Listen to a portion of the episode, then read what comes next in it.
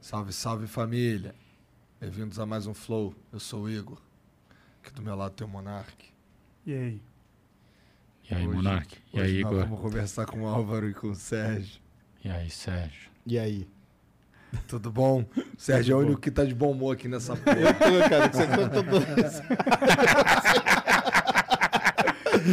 Bom, hoje a gente trouxe as duas pessoas mais inteligentes que a gente conhece e a gente vai ver o que sai aí da mesa, tá É. ligado?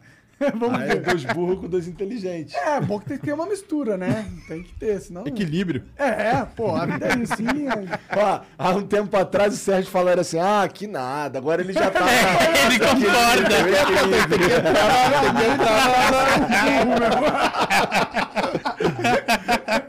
Pô, mas obrigado vocês dois terem vindo aí. Que isso, cara. A gente é um prazer recebê-lo sempre. É, hoje a gente não tem ninguém pra patrocinar, mas pô, se quiser comprar coisas na nossa loja, a gente tem camisetas muito pica, tá bom? Vai lá comprar. É, se quiser virar membro, dá pra virar. Você ganha acesso aos concursos. O episódio de hoje é gravado, então não dá pra pôr na tela aí, mas vai ter um concurso novo hoje. Então olha lá no nosso site pra ver qual que é. E se você for membro, você pode clicar em participar e tem a chance de ganhar, tá bom? Tem também o emblema hoje. O emblema é mais quanto de QI? É, ganhei QI. Ganhei QI. Ganhei QI é o nosso código de hoje. Mas não emblema. levei. E o emblema tá aparecendo aí na tela, tá bom? Esse é o emblema de hoje. Vai lá resgatar nas próximas 24 horas, só depois não vai dar mais. E se você quiser, você vai poder comprar no nosso mercado de emblemas, que quem vende o emblema são as pessoas que resgataram, tá? Então, se você quiser comprar um emblema dos episódios lá atrás, vai comprar de alguém que não queira, tá? Já tem gente comprando aí, já são mais de 400 transações por dia aí de emblemas. É isso. É isso. Vai lá. É, tem mens- a mensagem hoje também não vai dar, porque, né, Tamo gravado. vivo? Não estamos ao vivo. Não estão ao vivo, exato. Então não tem mensagem hoje, uma pena, que seria legal vocês perguntarem aí pra essas coisas aí. Mas é, a gente tem que tirar férias, né? Então vamos gravar uns episódios aí pra poder tirar um Natal. Vocês tiram férias? Cara, eu tenho filha. Então não. Mentira, Que né, não. cara? Não dá pra tirar férias de ser pai. Não, tem, né? tem, tem, tem três anos, não, não tem férias. Tá, entendi. Dá pra tirar férias de ser pesquisador, Sérgio? Cara, não, não tá dando, não, viu? Ultimamente tá, tá difícil. Engraçado, cara, que esse negócio assim, tirar férias e ser pesquisador, na verdade, nas férias é, onde- é quando o pesquisador mais trabalha. Isso é verdade. Sabia? Porque durante o ano, o cara não é só pesquisador, ele é- normalmente ele é professor e pesquisador. Então você tem que dividir seu tempo ali dando aula. Quando chega as férias, cara, você, opa, agora vou poder concentrar aqui. Agora eu então, posso trabalhar. Exatamente. Então, é pesquisar, escrever artigo, essas coisas, normalmente a gente costuma fazer nas férias. Que é a melhor época para isso. Você tem férias da aula, mas da pesquisa você continua. Mas a gente tem uma vantagem, que são 45 dias de férias. Pelo menos na federal, é, na estadual também, 45 dias de férias. Então é um bom tempo de É férias. 45 dias de férias, mas é de férias dos alunos, né? Sim, é, a pesquisa não para, até, mas- até porque em geral você faz também por prazer, né? Tem isso, né? Isso com aquela ideia. pra- É o tipo de prazer estranho, né? Porque você acorda no meio da noite com uma ideia e o negócio não te deixa dormir. Fala, mas que prazer. Minha mulher fala, mas que cadê? Que Exato. O que, tua mulher fala dessa Você- porra, você cara? tá louco. Você tá louco. Você tá sentindo Dorme prazer em equação matemática, eu aqui, toda gostosa do teu lado, porra. Por aí, né? Podia ser doideira, assim, né? né? Você Cala a boca e dorme. Bom, e tem os laboratórios também, né, cara? Que eles não fecham, né? Então, você tem alguma coisa no laboratório, você acaba tendo que ir lá, pegando e levando para outro, tirando. Então, não, não dá para tirar Espe- férias. Especialmente férias, o do Sérgio, que tem pedra. Meu tem pedra, é verdade, que elas, é são, que elas são bem, bem Você estava trocando umas ideias lá embaixo, né? Aí você, ele, você contou pra ele do, do, do teu trabalho e tal. Tu conhece alguma coisa de ge- de geologia, seria? Geofísica. Geofísica? Conheço muito pouco, muito pouco. Eu sei que você precisa ser bom em matemática e também bom de coluna. Porque tem que carregar muita pedra. Carrega muita pedra mesmo, cara, o dia inteiro. Tem, tem muita pedra. É aquelas ciências que você precisa ter, tá em forma. No laboratório dele tem pedra, no teu tem o quê? Tem o doido de pedra, é o que mais tem. Entendi. Sim. Eu sou parte do laboratório de neurociências, né, da Unifesp. né, E sou professor da Unifesp. Então, em geral, a gente trabalha com funcionamento do cérebro, com genética do cérebro e etc e tal. Então, é basicamente ciência básica, né? Ciência básica quer dizer ciência que vai gerar as outras coisas e, enfim, com foco no cérebro, no funcionamento do cérebro. Entendi. Tem uns cérebros lá de, de- de gente morta? Tem um cérebro de gente morta. Tem- às vezes que funciona dá pra melhor do que os de gente viva. É mesmo? Puta, cara, direto. eu vejo Como assim? Porque às vezes o de gente viva tá indo pra um caminho tão errado que o de gente morta tá melhor. Ele tá ali no formal quietinho, não faz nada de errado. É um espetáculo. Gente viva tá enviesado é, já, né, gente cara? viva, às vezes vai pra cada É, lado que você fala, meu Deus. problemas. Ainda mais quando vira político, essas coisas. Fala, cara, para, para. Volta pro formal que você melhora. Como é que, como é que estuda os impulsos elétricos do cérebro é, se pra ter impulso elétrico esse cérebro precisa estar vivo? Deve ser complicado.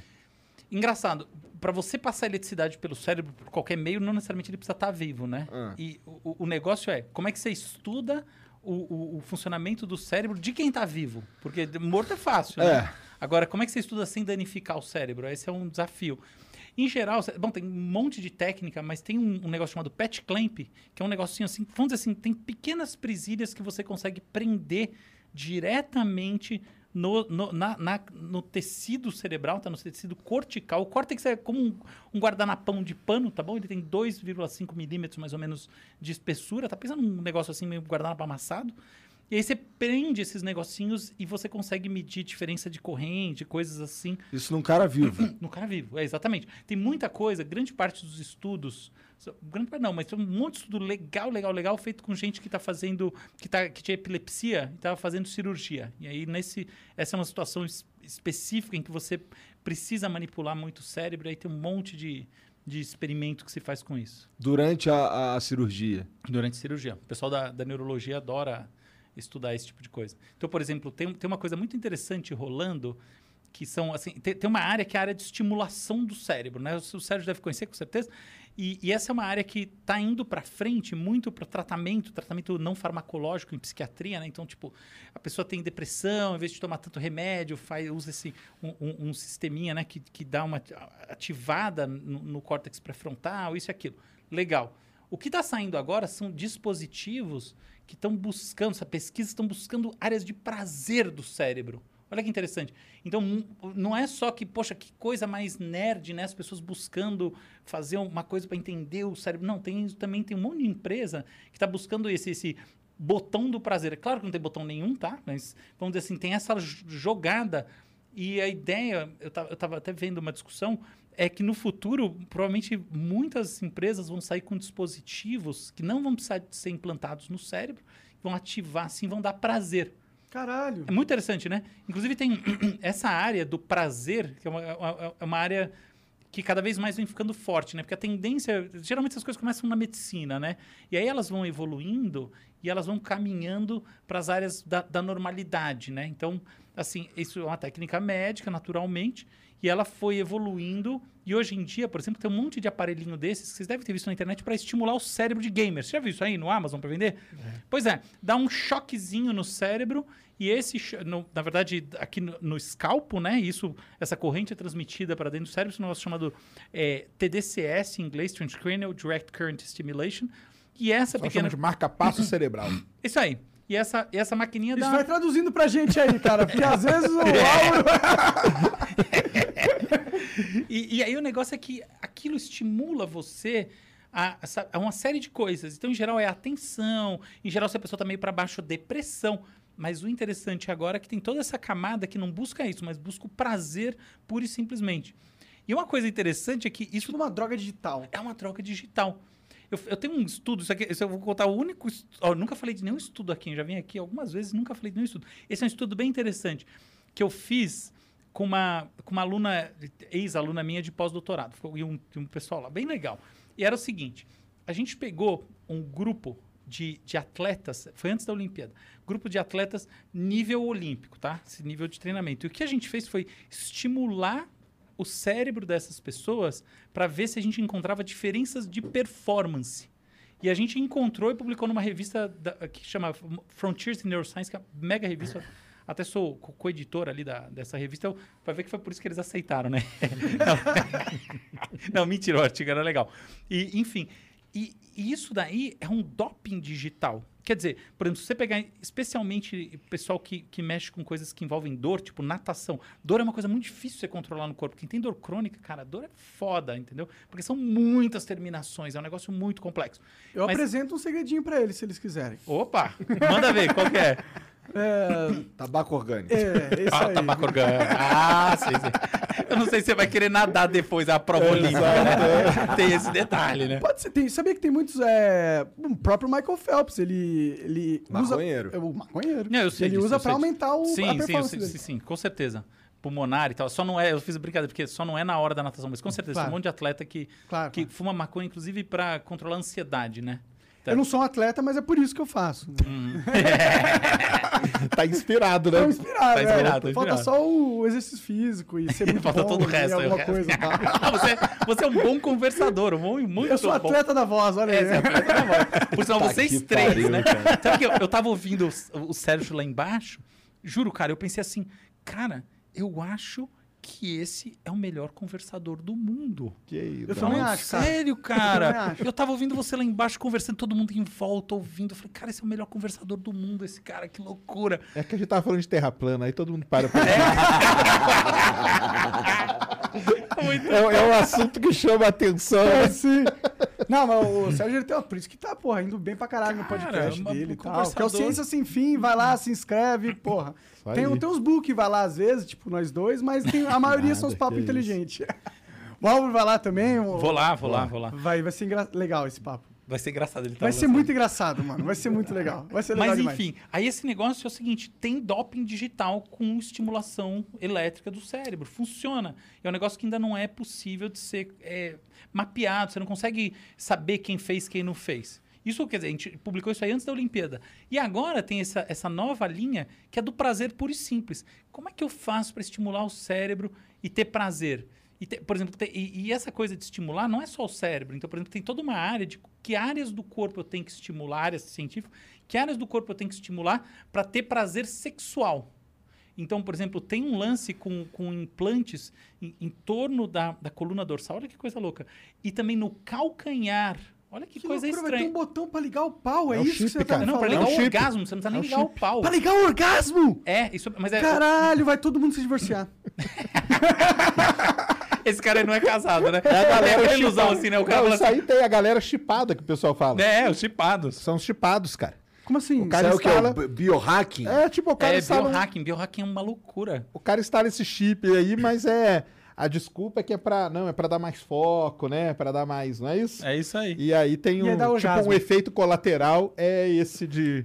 Você gozar com o Caralho. pensamento. É, exato. Caralho! Pensamento, né? Caralho. Que loucura, Mas se velho. liga, qualquer pessoa pode instalar esse chip aí. Ah, pode? Não, não, calma, isso aí ainda é pesquisa, isso aí, por sinal, a graça é que você vai dar uma discussão do tamanho do mundo, né? Não necessariamente é bom, né? Mas tem o chipado já, não tem? Não, tem o chipado já, mas e assim... quem que são é- esses caras? Onde eles conseguem Como esses assim? chips? Não, cara, biohacking é uma coisa que... Ou biohacking é uma coisa que já existe faz vários anos. O Sérgio pode explicar pra gente. Não, sim, não, eu nem sei não, mas os chipados tem. Ele perguntou se qualquer um po- pode, ué. Tem um valor lá, né? Eu nem sei Claro. quanto custa o chip. Mas ele impl- E o implementa o chip chip dura- aonde? Ah, onde ele falou aí, Na, cabe na É, cabeça? na verdade, você tem diferentes Tem tipos, tá? pontos assim na- É. no, no final da coluna, tem uns pontos, Entendi. cara, É específicos. É aí. no pé, você né? Você tá falando. É. Sim, tem vários lugares onde você pode botar um. Em geral, assim, você tem dois tipos de coisa. Você tem um que é meio. é, você tem esse que, é- que tem conotação médica, tá? Então, por exemplo, tem muito. Hoje em dia é muito comum você estimular, você botar um estimulador dentro do cérebro para depressão e etc e tal, tá? Tem, tem que ficar dentro mesmo. E tem um que fica aqui no nervo vago, é o nervo que você tem aqui. Então, é uma operaçãozinha super simples. É super importante isso para o tratamento. Tem, tem para Parkinson, tem vários deles. Isso é uma coisa. Outra coisa é o biohacking como uma, uma, uma maneira de expressar personalidade. Então, por exemplo, tem muita gente que, que instala coisas dentro do próprio corpo porque acredita nisso, por estilo. Tá? Então, esse Como se negócio. fosse uma tatuagem. Como se fosse uma tatuagem, exatamente. Esse negócio, na verdade, começou com aquela história de tipo, é RFID, de eu passar na porta e eu ter minha identidade dentro do corpo, etc e tal. Que hoje em dia, curiosamente, a gente associa muito a cachorro, né? Você chipa o seu cachorro para não perder. É. ele, né? mas, enfim, mas essa coisa foi pivotada para um outro lado e tem hoje um monte de gente que faz um monte de experimento no próprio corpo, desse tipo, botando coisas e etc Que e. Será que tem no Brasil uns malucos fazendo isso? Tem, cara. tipo, opa. pra pagar, pagar. Vai pagar uma conta com um cartão de crédito por aproximação que tá, na verdade, na tua mão. Dá pra fazer umas doideiras assim? Dá, mas não, não diria que faz muito sentido você fazer isso daí, porque afinal de contas o cartão tá no bolso. Mas, por exemplo, tem gente que faz umas operações e fica com, com, com a mão luminosa. Tem umas coisas Caralho! assim. É, é muito interessante. Eu é já tipo vi isso. cyberpunk mesmo o negócio, É, totalmente, né? É. totalmente. Que da hora. É, É, né? Pô, eu fico um pouco animado barra com medo dessa porra, né? Porque é, daqui a pouco vai ter soldados ultra fortes, todos hackeados geneticamente, que vão só invadir países. E aí você falou, cara, de onde surgiu esses caras? É, a China aí tava fazendo uns bagulho louco aí. Ah, não, é isso mesmo. eu, eu tava até falando pra ele ali, é o spin-off do mal que chama, cara. É spin-off do mal. Porque todas essas coisas, ela- elas têm, ela tem um lado super bom. A gente tava falando do CRISPR, né? Sim. Não é excelente, cara. Você sabe que a pessoa vai nascer com alguma, né, com algum problema, você vai lá, manipula geneticamente lá o DNA, pô, nasce legal e sem problema. Só que aí tem a parte do mal, É. entendeu? Que você pode manipular E- e pro tem mal. Aquela bomba pa- atômica... oh, desculpa. Desculpa, não, fala, fala. Não, eu ia falar que pode ser a bomba atômica ou pode ser uma usina nuclear, né? Ah, Boa, é, que legal, Tem dois genial. exemplos aí de uma tecnologia, né? É isso mesmo. E tem umas que, assim, até que ponto é do mal, até que ponto não é, né? Aí você vai separar os times. Por exemplo, uma discussão que tá rolando em CRISPR, não sei se você sabia, é digitar os genes de bebê para os caras terem pau grande. Simples assim. Os caras vão pro sexo, cara, que é sexo que dá dinheiro, né? Essa, que entrar eu nesse- juro que tem essa, que entrar essa é aquela ramo, que não cara. aparece nos, nos, nos Mas livros. o que, que é um pau 10 grande na concepção deles? Ah, eu sei Foda, lá, né? eu sei que é pra, assim, você tem uma série de, Eu não queria ter um genes... pau muito grande. É, tá então, eu também não. Mas, enfim, tem essa viagem, entendeu? Tem isso, juro, juro. Tem, tem, tem toda uma, uma discussão sobre como, como você gera esses traços chamados sexuais secundários, entendeu? Então tem, Entendi. tem Ah, o pessoal mexendo aí, a nisso aí. discussão ética é muito grande, né? Muito, é muito. muito É porque grande. você vai separar a população. Já acontece isso, de verdade, se a Sim. gente quiser falar. Porque o cara que tem mais dinheiro vai pôr os filhos numa escola melhor e eles já vão ter uma evolução muito superior de o cara que é pobre pôr numa escola pior. Então a gente já tem essa divisão social em detrimento da tecnologia já alcançada. talvez isso acelere, né? Mas tem um outro lado que pode ser positivo, que talvez essa tecnologia não seja cara de se reproduzir, né? Porque o quão caro vai ser você alterar um genes quando é um negócio in vitro lá, se você já tem o conhecimento e a tecnologia. Então você pode fazer, pode ser o contrário, né? Pode ser um movimento que iguala os seres humanos mais rápido, porque tipo, ele pode ser pobre, mas ele vai ter os genes de um gênio. Então Sim. foda-se, tá ligado? É, mas aí, mas aí para essa tecnologia chegar na- nas, nas classes de base, não é assim, né? É, mas é- aí não é meio que tipo a história da, da realidade? A- as tecnologias mais incríveis, elas nunca vão chegar para baixo da pirâmide primeiro. E eu acho que tentar construir uma sociedade que isso acontece é impossível. Ah, sim. Isso é mesmo. Com certeza, não, não dá. Porque é, isso aí vai muita, é muita grana, né, cara? É muita coisa em pesquisa. Você acha que aquele o chinês lá, aqueles lá do primeiro do, do CRISPR lá, eles foram meio bode expiatório, cara? Ah, um pouquinho, né? O que, que Foi, aconteceu né? com os caras? Não, porque prenderam eles, né? Prenderam é, os por caras? conta dessa questão ética e tal, que os primeiros ali que começaram a essa engenharia genética, se é que pode dizer assim, né? Eles acabaram sendo presos, deu um maior problema pra eles, né? E eu já conversei com algumas pessoas sobre isso, a pessoa falou, cara, mas aquilo aí que os caras foram, foram um bode expiatório, porque atrás deles os caras estão lá Ah, manipulando tudo Claro, foi a pressão dia, de cara. mídia que levou esse... Foi, né? Foi uma É, pressão, e- né? e- Eles foram que- cancelados. Eles foram, é, literalmente cancelados. Mas é, é Só muito que legal. na China. Na China, ó. E lá é ruim de ser cancelado.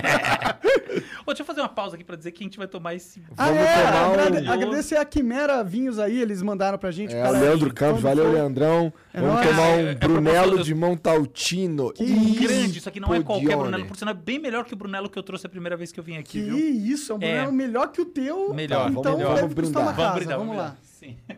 Eu não tô tomando não, mas saúde Pô, aí o também. Sérgio tá perdendo. Olha. Aí, é copo vagabundo, é copo vagabundo. O Brunello é bom, a taça que, que é do velho da van que é ruim. Pior que o, o Leandro mandou taça boa, a gente tá tomando na taça meia boca. Peraí que eu vou tomar com.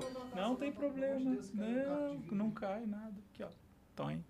Resolvido. Se morrer. Não, se eu morrer, qualquer coisa, só se empacotar e mandar Caralho, esse é incrível mesmo. Esse é incrível mesmo. A propósito, eu sou cliente da Quimera, eu acho que é o melhor lugar para comprar vinhos online hoje em dia. Porque os caras, além de serem ter um bom preço, na minha opinião, melhor.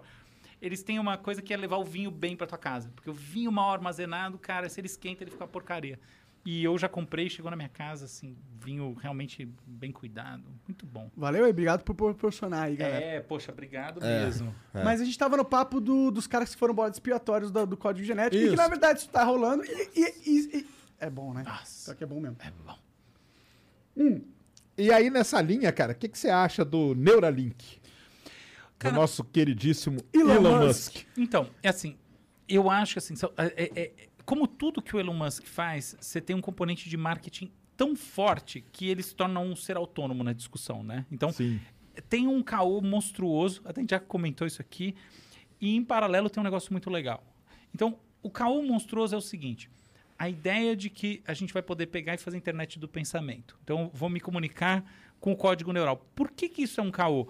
Porque a gente não sabe como pegar um impulso elétrico que vem de uma rede qualquer, um, um sistema binário, qualquer um deles, você é programador, sabe muito bem disso, e converter no código usado pelo cérebro, chamada linguagem do pensamento, porque a gente não sabe como é que é a linguagem do pensamento. Simples, simples não tem o assim. alfabeto da linguagem do pensamento. A gente não tem, provavelmente ela nem tem alfabeto, isso que é o engraçado, né? O, o negócio funciona, até, até vale a pena discutir como funciona, mas enfim, o negócio funciona de uma maneira que não é baseada no nosso entendimento do que é uma linguagem. Isso com toda certeza. Esse é um ponto. Outro ponto é o seguinte: os caras têm realmente puxado a carroça da chamada interface homem-máquina. E isso daí, cara, isso é o futuro para o tratamento de todas as doenças do movimento que existem. Então, simples assim. Então, neuroprotética, o negócio de você botar algo no cérebro, na, na- enfim, no tronco encefálico, na, na espinha dorsal, nessas partes mais difíceis de mexer. E aí a pessoa conseguir Recuperar recuperar, quem movimento. tem, é, Cara, recuperar isso quem é maravilhoso. Então é né? muito bom que, tá sendo, que a coisa está sendo puxada para frente. É só que tem esse outro componente que é... É que saber separar, né? É, É. Como é que- tudo lá, tem que saber separar. Mas mesmo. é que eu, eu entendo o pensamento do Elon Musk. É tipo, como que eu vou captar a atenção do grande público pra Exato. que ele se importe com isso? Ah, vai recuperar os membros. Pô, todo público se importa com as pessoas deficientes e tal, mas de Não verdade, emociona. eles se importam muito mais com eles mesmos. Lógico. Então, se você dá alguma coisa que ele sabe que vai impactar a vida dele, ele já se importa mais. E essa é um pouco da genialidade dele, mas Sim. você tem que entender que ele é um gênio do marketing. Exato. É. É muito interessante como o marketing mudou de, de, de figura, né, hoje em dia. Como ele se tornou essa outra coisa, né? Porque antes a gente pensava assim, porra, o marketing... É engraçado, é como se o marketing tivesse deixado de ser tão profissional. E, na verdade, ele se tornou muito mais profissional. Porque antes era uma coisa assim, né? Poucos anos atrás. Porra, o marketing é aquela coisa que as empresas fazem para isso e aquilo, etc e tal. Hoje em dia, com essas figuras tipo o Elon Musk, o Bezos e etc e tal, você tem esse marketing que são desses ecossistemas de visão desses futuristas e que realmente determinam todo o resto do marketing, né? Então todas as empresas estão indo atrás. Então, por exemplo, esse lançamento da- do, do Meta, né? Essa coisa que, por sinal, está sendo muito criticada porque, de repente, tem algo ali que não, não, não funcionou bem. Talvez o Mark Zuckerberg não nasceu para ser esse ser visionário. Eu também acho que não. É. Eu sou um dos caras críticos Eu também acho que não. É. Eu também acho que ele não, não nasceu pra ser isso. É. é isso aí. Mas foi essa, essa jogada, né? O cara quer ir lá e dizer assim, agora o mundo vai ser desse jeito. A gente tá personalizando muito, né? Essa coisa. É, e eu acho que não vai dar certo justamente porque nada que é grande e impacta a sociedade sai de cima pra baixo. Concordo inteiramente. Não é ele que vai falar, agora a humanidade vai se comportar assim porque eu criei esse, esse app. Mano, não é assim que funciona. Claro que não. É, Você tem que ter um movimento social com uma demanda forte de algo novo. Você cria algumas coisinhas ali, aí essa, essa, essa coisa pega, capta o interesse e cresce. É assim que funciona. Com certeza, cara. Mas o cara é egocêntrico máximo, É. né, pô? E reptiliano. Todas as características. né? eu, eu vi a, apresentação e tem uma hora que eu acho assim, essa é, é realmente a hora pra mim mais reveladora, que ele vira e fala assim, and there is one more thing. E aí tem o Ah. close nele. Cara, essa é a Ele fala, fala do do Steve Steve Jobs, Jobs, quando ele foi lançar o exatamente. iPhone. Ele Essa é a sempre- aspiração. Ele sempre, ele sempre falava, né? Tinha É. uma coisa a mais. Aí É, vinha Tá lá, cara. Essa é a ideia. Eu, eu quero ser amado, visto como um visionário. And there's one more thing. E aí tá aí que, tipo, cara, não adianta, simulacro não rola. Encontre seu espaço e vai dar mais certo. Que com um cara Pois é. bilionário e f- dono das maiores empresas do mundo, o que, que esse cara quer? Ué, que ele não tem. Ser amado. Exatamente. É. É reconhecimento. ele quer ser considerado. Não, o cara tem dinheiro e tal, mas olha o que ele fez. E é isso que, infeliz- infelizmente, não. Eu acho felizmente, né? Mas é que tem muita gente que não gosta. É o que o Elon Musk capitaliza muito. Porra, entendeu? total. Porque as coisas que ele faz, ele tá indo pra Marte, mano. Tá ligado? Ele não criou Ele um tá joguinho de um realidade jogo virtual e falou é. que ia mudar a sociedade. Tá ligado? Ele falou assim, mano, eu tô criando um, um- um foguete que dá ré, mano. A gente, a gente fala foguete não Isso dá é ré, genial. foguete dá ré hoje em dia, tá ligado? Adorei. Mas o, mas o, o Mark Zuckerberg, cara, ele faz parte de um grande projeto aí chamado Breakthrough. Breakthrough Initiatives, que é. Ele tem várias coisas. Uma é a Breakthrough Starshot, que é mandar pequenas sondas para o espaço interestelar, para a próxima Centauri, que é a estrela mais próxima. Ele tem o Breakthrough Listen, que ele, eles desenvolveram sensores que estão nos radiotelescópios para a gente. Já viram o filme Contato, né? Então, é aquilo lá, só que num nível muito maior. Ele faz. A empresa é dele, a Breakthrough. E ele fez um negócio muito legal, cara. Tem o prêmio Nobel, certo? O prêmio Nobel dá o prêmio lá para um determinado cientista. Só que sempre tem os injustiçados, sabe? Por exemplo, tem a, a mulher que descobriu o primeiro pulsar, que é um tipo de, de objeto, a Jocelyn Bell, ela nunca ganhou o prêmio Nobel, porque na época dela, cara, mulher, cara, era, entendeu? Era machista Quem demais. ganhou foi o orientador dela. Que- que- cara, ele só era orientador, mas quem descobriu foi ela. Entendi. E o que, que eles fizeram? Ano passado, 2019, eles deram o prêmio para ela, o Breakthrough Prize, que eles chamaram. Então eles estão dando prêmio para quem é. A empresa é, era, né? O Mark Zuckerberg é ainda porque ela existe. O Yuri Milner, sabe quem é o Yuri Milner? Que é o russo também, tipo, papa da, da, da internet. E o Stephen Hawking, eram os três. Caralho. Só que o Stephen Hawking morreu, mas os dois estão tocando, cara. Que da hora. e Então, o prêmio é o assim, quê? Que eles dão dinheiro pra caralho? Eles dão dinheiro, tre- tipo, 3 milhões de dólares. Porra, melhor prêmio. então ele tem um essa. Nobel. Chama Breakthrough Nobel Initiatives, também é que tem dinheiro. várias. Dá dinheiro também? Dá, dá. que tem várias vertentes, entendeu? Então, assim, ele. tá- Só que aí, lógico, né? Não é igual o Elon Musk, o Elon Musk aí põe a cara ali, né? Nesse caso aí, os caras põem a, a cara mais da empresa, Aham. Talvez, meio pra não ficar tão. marcar lá o Max Zuckerberg, que É, é, ah, coisa, ele te entendeu? validou. Valeu, É. obrigado, Marcos Zuckerberg. Mas, mas, ele, mas ele tem essa, essa iniciativa aí também, cara. Ah. Mas o meta lá, aquele, é aquele negócio, né, cara? É o spin-off do mal, né? Tem a parte legal, não tem? Eu acho que assim, o- o- a, a- a ideia de você viver a vida no videogame é ruim. A ideia de você impor de cima, sobretudo num contexto que sua empresa está sendo bombardeada por escândalos de, de Ah, reputação e tal, é ruim. Mas o princípio que está por trás é interessante. Sim. Porque, assim, na minha visão, a gente tem uma combinação de cinco tecnologias que, que foram aceleradas pela pandemia e que estão levando a esse momento. E eu acho que essa coisa vai acontecer mesmo. A primeira tecnologia é, eu chamo ela de XR, quer dizer, não só eu, que é a realidade estendida. O que acontece? A gente tem realidade aumentada, realidade virtual, a gente tem a mixed rea- reality, na realidade mista do HoloLens, etc e tal. A partir do momento, quando essa coisa começou a se popularizar, muita gente começou a pensar na importância de poder chegar por qualquer caminho. E isso, realidade estendida é um conceito para dizer assim, qualquer uma delas. Mas também é um conceito para dizer, porra, e se de repente eu puder acessar alguma coisa de todas as maneiras diferentes? Isso é um negócio que tá, isso ser chamada interoperabilidade. Essa interoperabilidade começou a rolar forte. Esse é um ponto. 5G. Cara, o- sobretudo o lance que você estava falando lá embaixo. é, o lance da latência é muito importante. Latência é o fundamental. Então, essa coisa de ser rápido é uma coisa que vem mudando. Então, permite, de fato, que as pessoas se comuniquem, por exemplo, numa, num espaço que é ao mesmo tempo físico e Isso virtual. aí é fundamental para o metaverso funcionar, né? Fundamental. Sem Sem isso isso não-. Pra nós gamers, a gente entende muito bem a importância da latência. É, latência é tudo, exatamente. Aí tem um negócio que eu acho que conta muito, que é, eu chamo isso de internetização de tudo, que é o a, é Internet of Everything, né? da Internet IoE. das coisas, né? É, que é uma internet das coisas para todas as coisas. O que acontece é que as coisas estão ficando conectadas e, e quando elas estão conectadas no mundo lá fora e não exatamente dentro de um mundo virtual, de um game, o que a gente tem é dado suficiente para fazer um negócio que para mim aí é o grande negócio, que é o Digital Twin, que é o, o gêmeo digital. Para mim o X da, da- da- do metaverso, que você fala, cara, isso aqui é realmente foda, é a construção de réplicas digitais do mundo real nas- na- que, não, que não, não representam só cenários, não é que nem um cenário estático de jogo, é uma réplica no sentido da vida que acontece dentro dessas, desses ambientes. Por exemplo, Ericsson, tá, a Ericsson está construindo é, uma, uma cidade inteira tá, em, em Digital Twin, assim, uma, uma réplica inteira. Por sinal, tem várias, Seul, Las Vegas, tem vários Digital Twins sendo construídos. E a ideia não é simplesmente ter cada rua, cada prédio, cada coisa. Não, é ter cada fluxo de eletricidade, de água, de Nossa, gás. é muito de complexo. É muito. Só que pensa uma coisa: uma vez que eu tenho todos esses dados, e eu, e eu tenho. Tá, então eu tô lá com um monte de sensor, IOI, to- o mundo está internetizado. Eu crio uma réplica digital. Eu implemento nessa réplica digital esses dados todos que fazem essa réplica digital funcionar como o mundo real.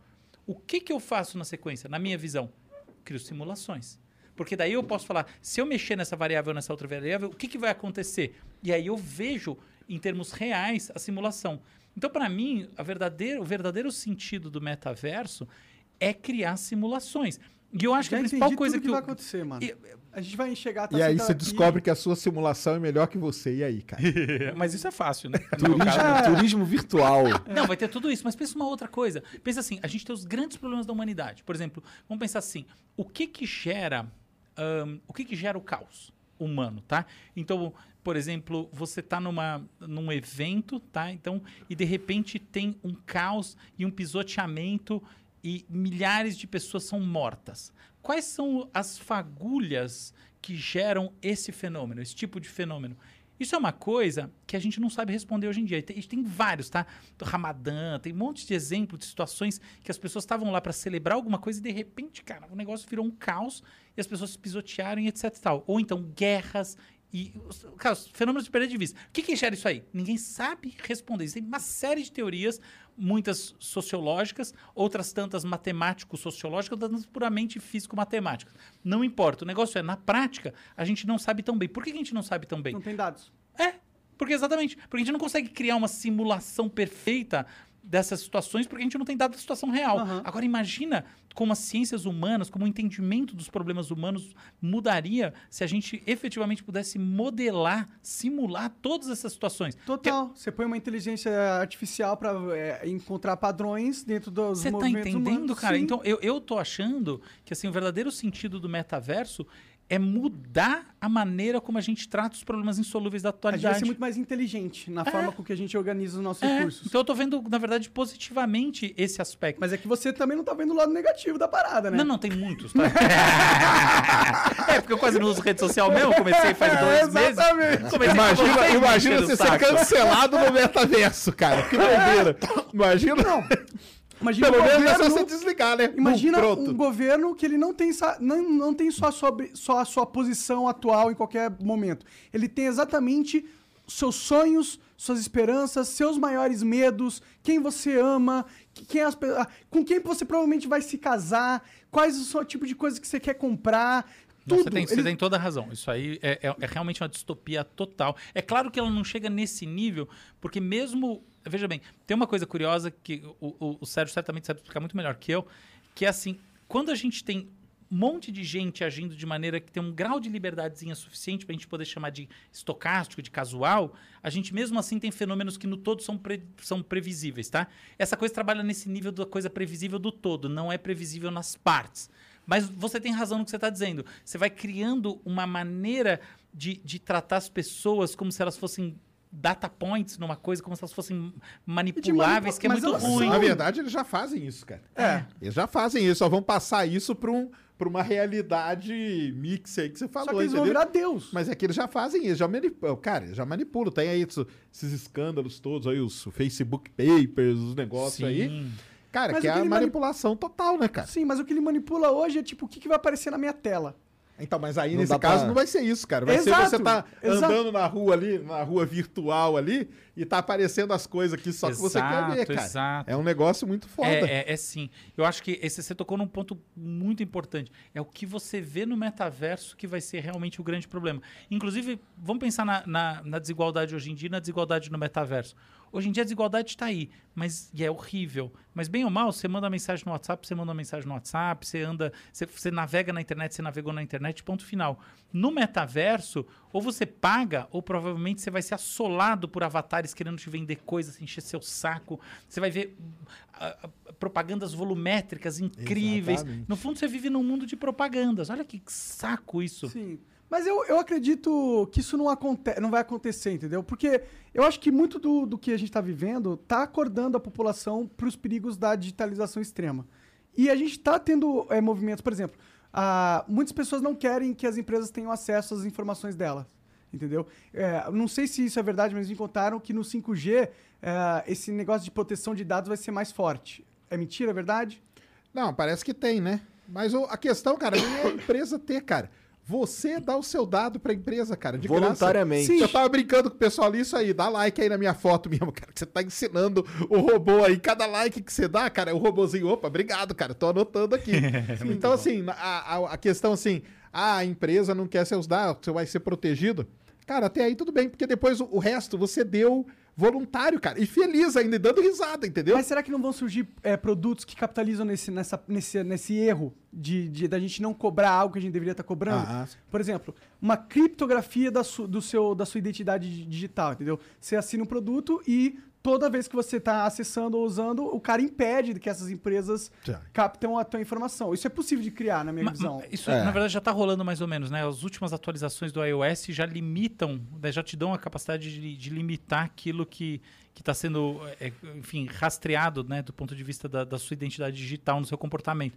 E a propósito, uma das razões pelas quais o Facebook quis lançar o, o metaverso agora é porque, no final das contas, ficou muito ruim para os anunciantes né, de, no, no, no tranche de, de maior poder aquisitivo, porque afinal de contas as pessoas de maior poder aquisitivo, sobretudo nos Estados Unidos, têm iPhone. E agora elas podem controlar que tipo de informação é transmitida para o Facebook, para melhor, para os anunciantes do Facebook. E aí isso aí desestimula.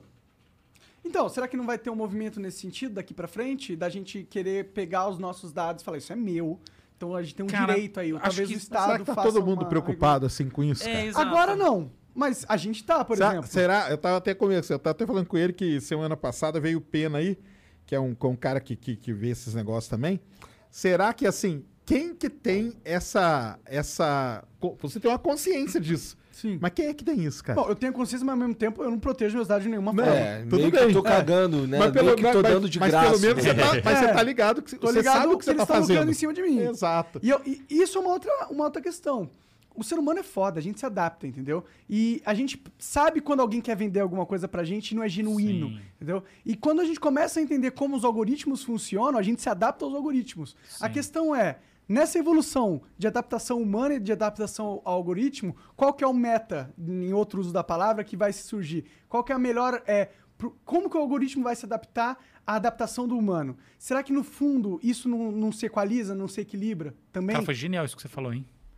Pô. É, muito bom. É, de fato, é... Não, foi incrível, incrível. Porque você, você- Eu tô rindo de você, não, eu tô rindo. Não, você trouxe, você trouxe um negócio que é importante, uma das grandes discussões hoje em dia, que é essa. O comportamento humano está se tornando algoritmizado. Essa é a verdade. E não é só. As pessoas acham que é por causa de rede social. Não, rede social é uma parte. Ele está sendo por causa do processo de receber de volta feedback o tempo todo. Então você vai sendo. é, é, a gente, o nosso cérebro ele funciona a partir. Assim, tem milhares de lógicas matemáticas no cérebro. Mas no final dos contos a gente pode dizer seguramente que o nosso cérebro é Bayesiano. Tá bom? Então a gente agrega probabilidades. É uma coisa bem simples. É tipo assim: se estão batendo pra cá, eu vou virar pra cá. Se estão batendo pra cá, eu vou virar pra cá. É, é muito simples o básico. E, e os feedbacks que o mundo no- nos dá, eles fazem isso. Eles direcionam a gente tal como se a gente fosse um autômata Bayesiano. Que na parte quer dizer, como se a gente fosse pegando cada interaçãozinha e adicionando ela ali na- no direcionamento do nosso caminho no mundo. E o caminho do mundo hoje em dia é fundamentalmente algorítmico. Então a gente está ficando parecido com o algoritmo. Ou melhor, a gente está ficando adaptado ao algoritmo. Aí o algoritmo tem que se adaptar a quem é adaptado ao algoritmo. Quem eu acho que está fazendo isso fortemente hoje em dia? TikTok. Por que, que o TikTok faz isso fortemente? Porque, por exemplo, na, na minha visão, eu que, como eu falei, eu entrei na rede, na rede social há dois meses atrás, nunca pensei ter nem ter televisão, foi 20 anos sem ter uma televisão.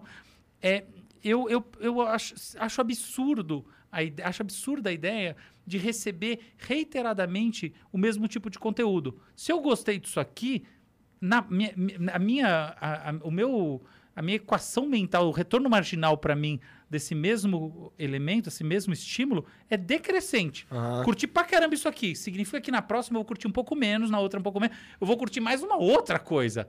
Mas o princípio, algorítmico, de quem funciona com uma lógica algorítmica, é que você não tem retorno marginal decrescente dos estímulos. Né? Você tem, pelo contrário, você tem um retorno marginal que ou ele é. Retorno marginal quer dizer quanto que cada exposição nova te retorna de prazer, tá? Nesse caso. É a dopamina, né? Que a gente fala, Dopamina. né? É Em a tese- dopamina ali, ó. É isso aí. Uh, uh, Em tese uh. você nunca desensibiliza. Você adora ficar vendo Exatamente. aquela mesma coisa. Ou você adora like. Mas é bem em tese isso, eu acho. Então, não sei se é tão em tese. Não é, acho que eu cara, acho que olha é como em tá tese, não, funcionando. cara. tá Cara, eu- funcionando Cara, tem brutalmente. gente que fica maluco. Cara, tem Cara, que olha, fica olha o sucesso do TikTok é a prova. É isso, O- cara. o- Mas o- é que a longo prazo, mano, até maconha deixa de ser tão legal.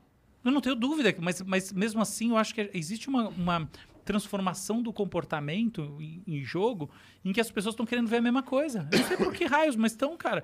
É, é o, o sucesso do TikTok prova isso. Tem, tem- Saiu um, um estudo É o que muito dá o prazer pra pessoa, cara. Saiu um estudo muito legal que foi reportado no Wall Street Journal há um tempo atrás, que era assim: quanto tempo eu, eu programo uns botezinhos para eles terem seus interesses. E eu, obviamente, não vou declarar os interesses, por exemplo, com as palavras-chave nem nada, ficar quieto. Quanto tempo clicando demora para o algoritmo do TikTok descobrir qual é o meu interesse?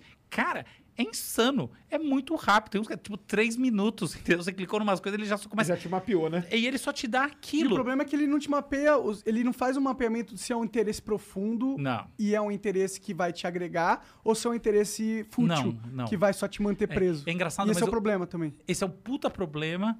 Eu acho que no futuro isso vai E ser o resolvido. problema maior pra mim, cara, é que eles estão indo na cabeça dos mais jovens, cara. É. Do mais jovem.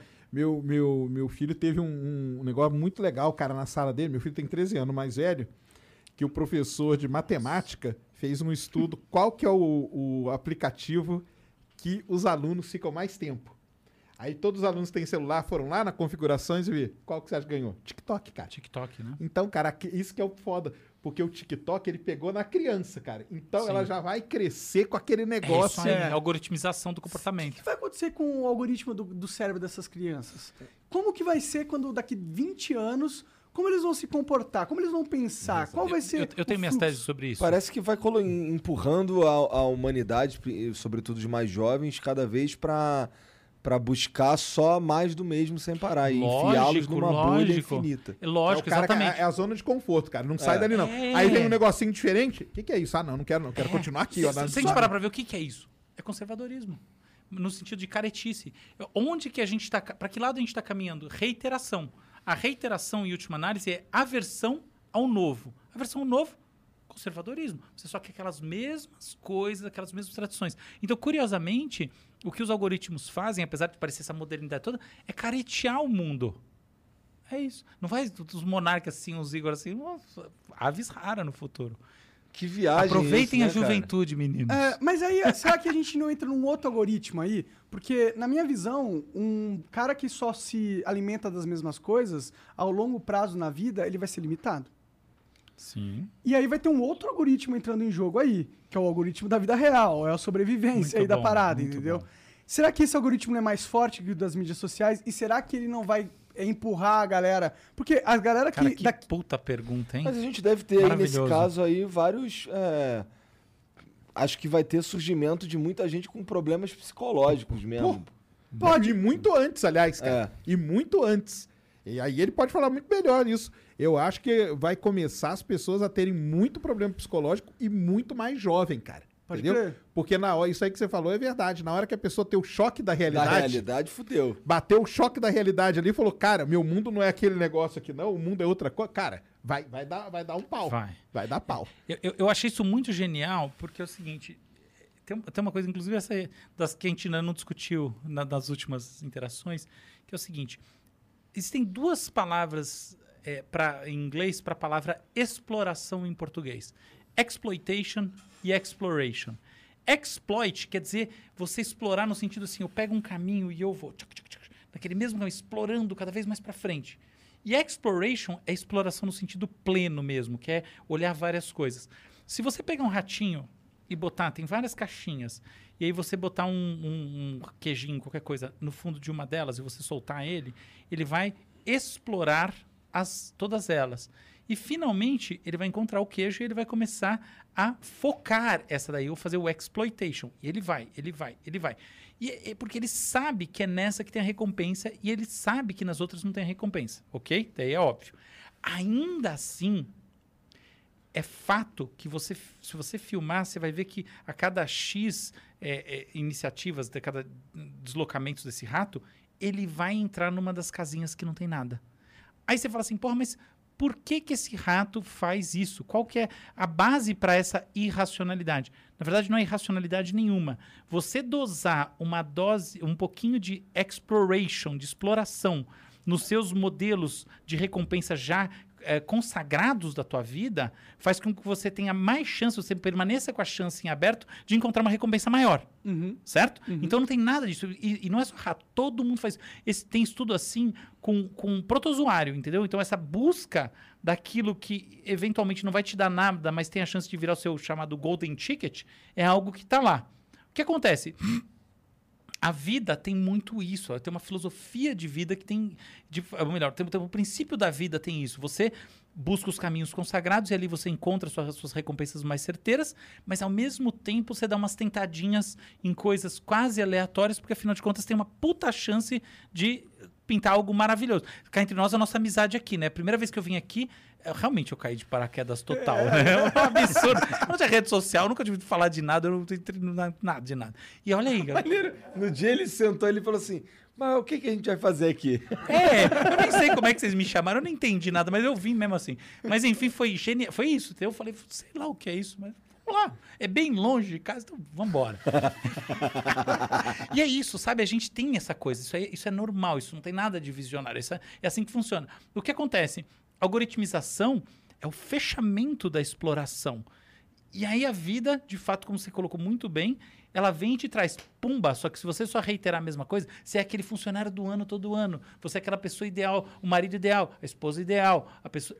Cara, E é, não, e é isso até que as empresas Ferrou. fazem, cara. Que é, Exatamente. tipo, funcionário do mês, entendeu? exatamente, puta, genial. O- o Essa é a algoritmização do o mundo. prêmio pro, pro cara que, que teve a maior coisa. Porque as empresas, elas não querem que o funcionário dê uma, entendeu? Dê uma Isso. olhadinha aqui pro lado, cara. Cara, mantém ali, cara. Porque se você manter ali, você não, não ficou feliz de ter ganho lá o troféuzinho Aí você não perde mês? ele, né? Então, você quer ser no mês que vem de novo? Então continua ali. Isso aí é muito foda. Cara, eu, é eu nunca tinha visto que a algoritmização cabeça, do mundo tinha começado aí. pô. Eu acho que é- esse é o é princípio. colocado, cara, na, na cabeça. A era muito algoritmização do mundo perante as das empresas tentando con- Isso vai existir, não tem como fugir disso, né? A, a, a, a questão é que eu sou otimista no sentido que eu acho que o nosso algoritmo aqui é, é meio que muito foda.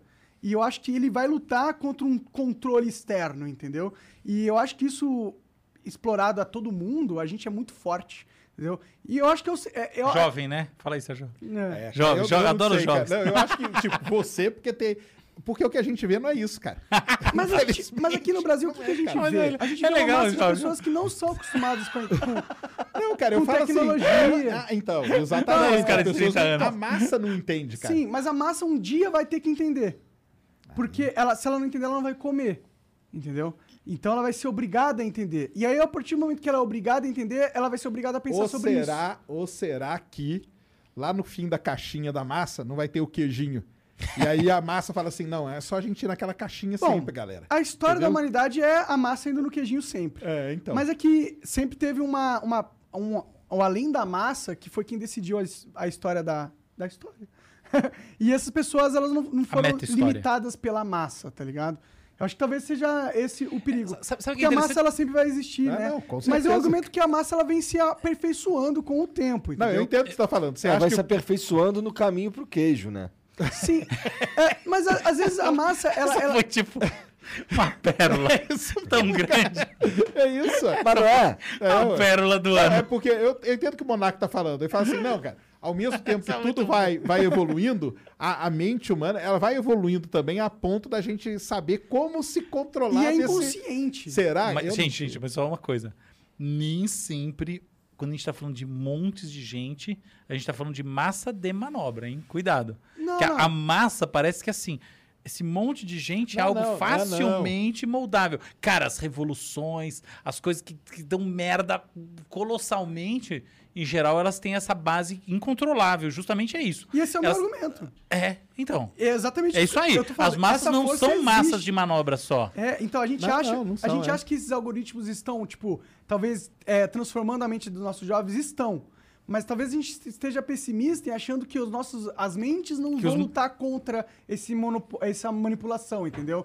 Achar que eles internamente não vão sentir, opa, tem alguma coisa errada. Isso, pra mim, vem de não de uma questão lógica ou racional, entendeu? E mais de uma crença minha sobre a vida e sobre Entendi, entendi. a realidade. É uma, é, uma, é uma coisa tipo, eu não acredito que o que a o ser gente... humano vai ser tão ingênuo a esse ponto, né? Não, não que ele vai ingênuo, mas que Deus criou um jogo que não foi, que não estava pensando em todas as extrapolações desse jogo, entendeu? Eu não acho que a nossa mente é só preparada para lidar com o jogo que a gente está jogando atualmente na nossa sociedade. Nossa mente é hum, plástica, moldável e muito inteligente. Apesar da gente parecer burro, inconscientemente a gente é muito inteligente. A gente sabe, por mais que seja basal, de, de, tipo ir para longe de algo que bateu em mim, tem um processo muito inteligente que é complexo e que talvez a gente não, não entenda completamente e a gente, por não entender, acha que é burro. Mas eu acho que tem uma inteligência na massa, entendeu? Porque a gente fica descrente, fala, olha esses políticos aí, olha as leis que são passadas, olha a- o caminho da sociedade que vai passar. Mas é porque talvez a gente esteja esperançoso demais e não esteja entendendo o ritmo divino das coisas, entendeu? E, e talvez entender que existe um ritmo e, e existe forças contrárias a esse, a todos esses maus que a gente começa a observar, entendeu? Caralho. Foi profundo. Mas é, Foi. não, é. É, é eu tiraria o divino de tudo que você falou e Você assinaria tem essa é esperança, Porque né, eu acho que cara? a gente não precisa dizer nada além de, olha, a gente se sente muito angustiado quando se sente doutrinado, conduzido por uma mão artificial que está buscando Sim. seus próprios interesses, porque a gente não é trouxa. Ah, Eu acho que é nessa linha. Não estou tirando o divino para dizer que não existe, mas eu acho que nem precisa. É assim, cara, ninguém quer se sentir trouxa. É Você tem razão. eu entendo. É Ninguém que eu- quer se sentir otário. É que eu uso o divino Manipulado. aqui não numa questão religiosa. Não, eu coisa, vi, eu vi. Mas é uma questão metafísica Não, do, do totalmente. criador, do, do Sim, propósito, sim. Do, do não ser aleatório. É que acho que não precisa nem disso, é uma coisa mais simples, assim, é mundano mesmo. Você vê alguém que tá te manipulando, você fica puto. Sabe por quê? Porque no final das contas, o lastro do relacionamento é a não manipulação. Então, quando alguém tá te manipulando, aquilo que está sendo falado não é aquilo que está sendo intencionado. E aí você fica puto da vida. Sim. A cognição social, nessa coisa de como a gente gera laços, evoluiu pra gente identificar quem faz isso com a gente e ficar puto da vida. Exatamente. Por isso que, curiosamente, não é papo de bonzinho. A melhor estratégia que você pode ter em qualquer coisa na tua vida é falar real. Quer dizer, tá, tem horas que também não. Mas em 99% é isso. Sim. Ir lá e falar real A e não ser que ponto você final. na forca e Exata- falar que- exatamente. Fale que a Terra é- não é redonda, senão você morre.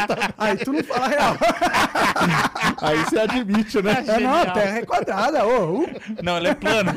é plana. é. Padrão, você morre igual. é foda. É. Padrão.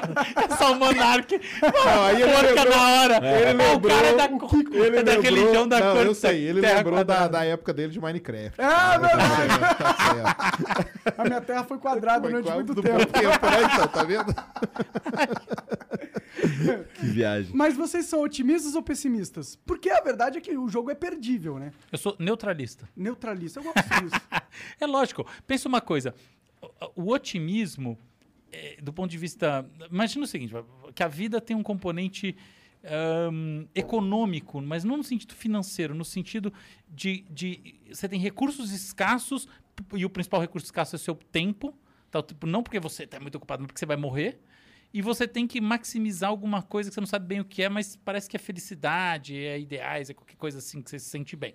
Então, você tem que jogar esse jogo da vida de uma forma que, dentro das suas condições, seus, seu contexto histórico e tudo mais, seja legal para você e para as pessoas que você gosta, beleza? Se você está nessa jogada, quando você é otimista, na prática o que você está fazendo é apostando numa coisa que tem menos chance de acontecer do que uma coisa que não é otimista, não é verdade? Que, afinal de contas, o otimismo é esse a mais na sua visão das probabilidades das coisas boas acontecerem. Pessimismo é a- é a mesma coisa no lado negativo. Pessimismo é péssimo. Por quê? Porque além de você desviar do seu, da chance de acerto estatístico na sua predição de futuro, você ainda se sente mal para burro. Então, pe- pessimismo é um, é um péssimo negócio. Mas o excesso de otimismo, em geral, também, Também. é lógico que é ruim. A melhor coisa, na minha visão, é você ser, na média, você tentar ser neutro, só que ao mesmo tempo você preservar uma, uma vivacidade, uma coisa, de se surpreender quando as coisas boas acontecem. Isso é o mais legal. Então, assim, você fala, putz, será que vai acontecer? Ah, sei lá, chance é meio pequena. Mas você tá lá de boa. Só que quando acontece, você vibra. Esse eu acho que essa, pra mim, é a postura filosófica mais legal. Eu acho que eu sou um pessimista, E então. você- Cara, eu, tenho, eu, eu com certeza sou pessimista. sou pessimista. Você vibra quando acontece uma nesse- coisa boa? Não, não, a gente vibra, lógico, né, cara? Mas, Mas, é. eu não consigo, por exemplo. Não, É difícil mas é vibrar. aquele negócio, cara. É, é- é bom ser pessimista, porque quando acontece uma coisa. Aí você vibra mais. boa, você vibra mais. E pode É. nem ser tão boa assim, que você já fica Sim. feliz, entendeu? E você, Igor? Cara, eu, eu ultimamente tenho sido um cara mais, mais neutro. Porque assim, eu já fui bem mais pessimista. Eu acho que é, ser pessimista me fazia me sentir mal pra burro, igual tu falou. Então eu, eu tentei adot- tento adotar uma, uma visão mais neutra das coisas, apesar de talvez eu ainda penda mais pro, pro pessimismo mesmo. Mas tenho, tenho tentado melhorar nesse sentido, porque eu acho que uma visão pessimista da vida me distancia do, do, do que do- de ser feliz, sabe? Tá muito legal. O- um- tem um cara muito interessante que faz uma defesa do pessimismo, que é o Alain de Botton. É um, é um- é um filósofo inglês, com esse nome francês, é, que fala exatamente que o pessimismo é o caminho para a gente, primeiro, se conectar com, com, com as emoções, porque, em geral, quando a gente é otimista, a gente é bem superficial, né? Então, a verdade é essa. E também para a gente se surpreender quando as coisas boas dão certo. Eu acho que ele tem razão, mas ainda assim, eu até abrindo parênteses, eu escrevi um artigo para algum lugar, já esqueci qual é.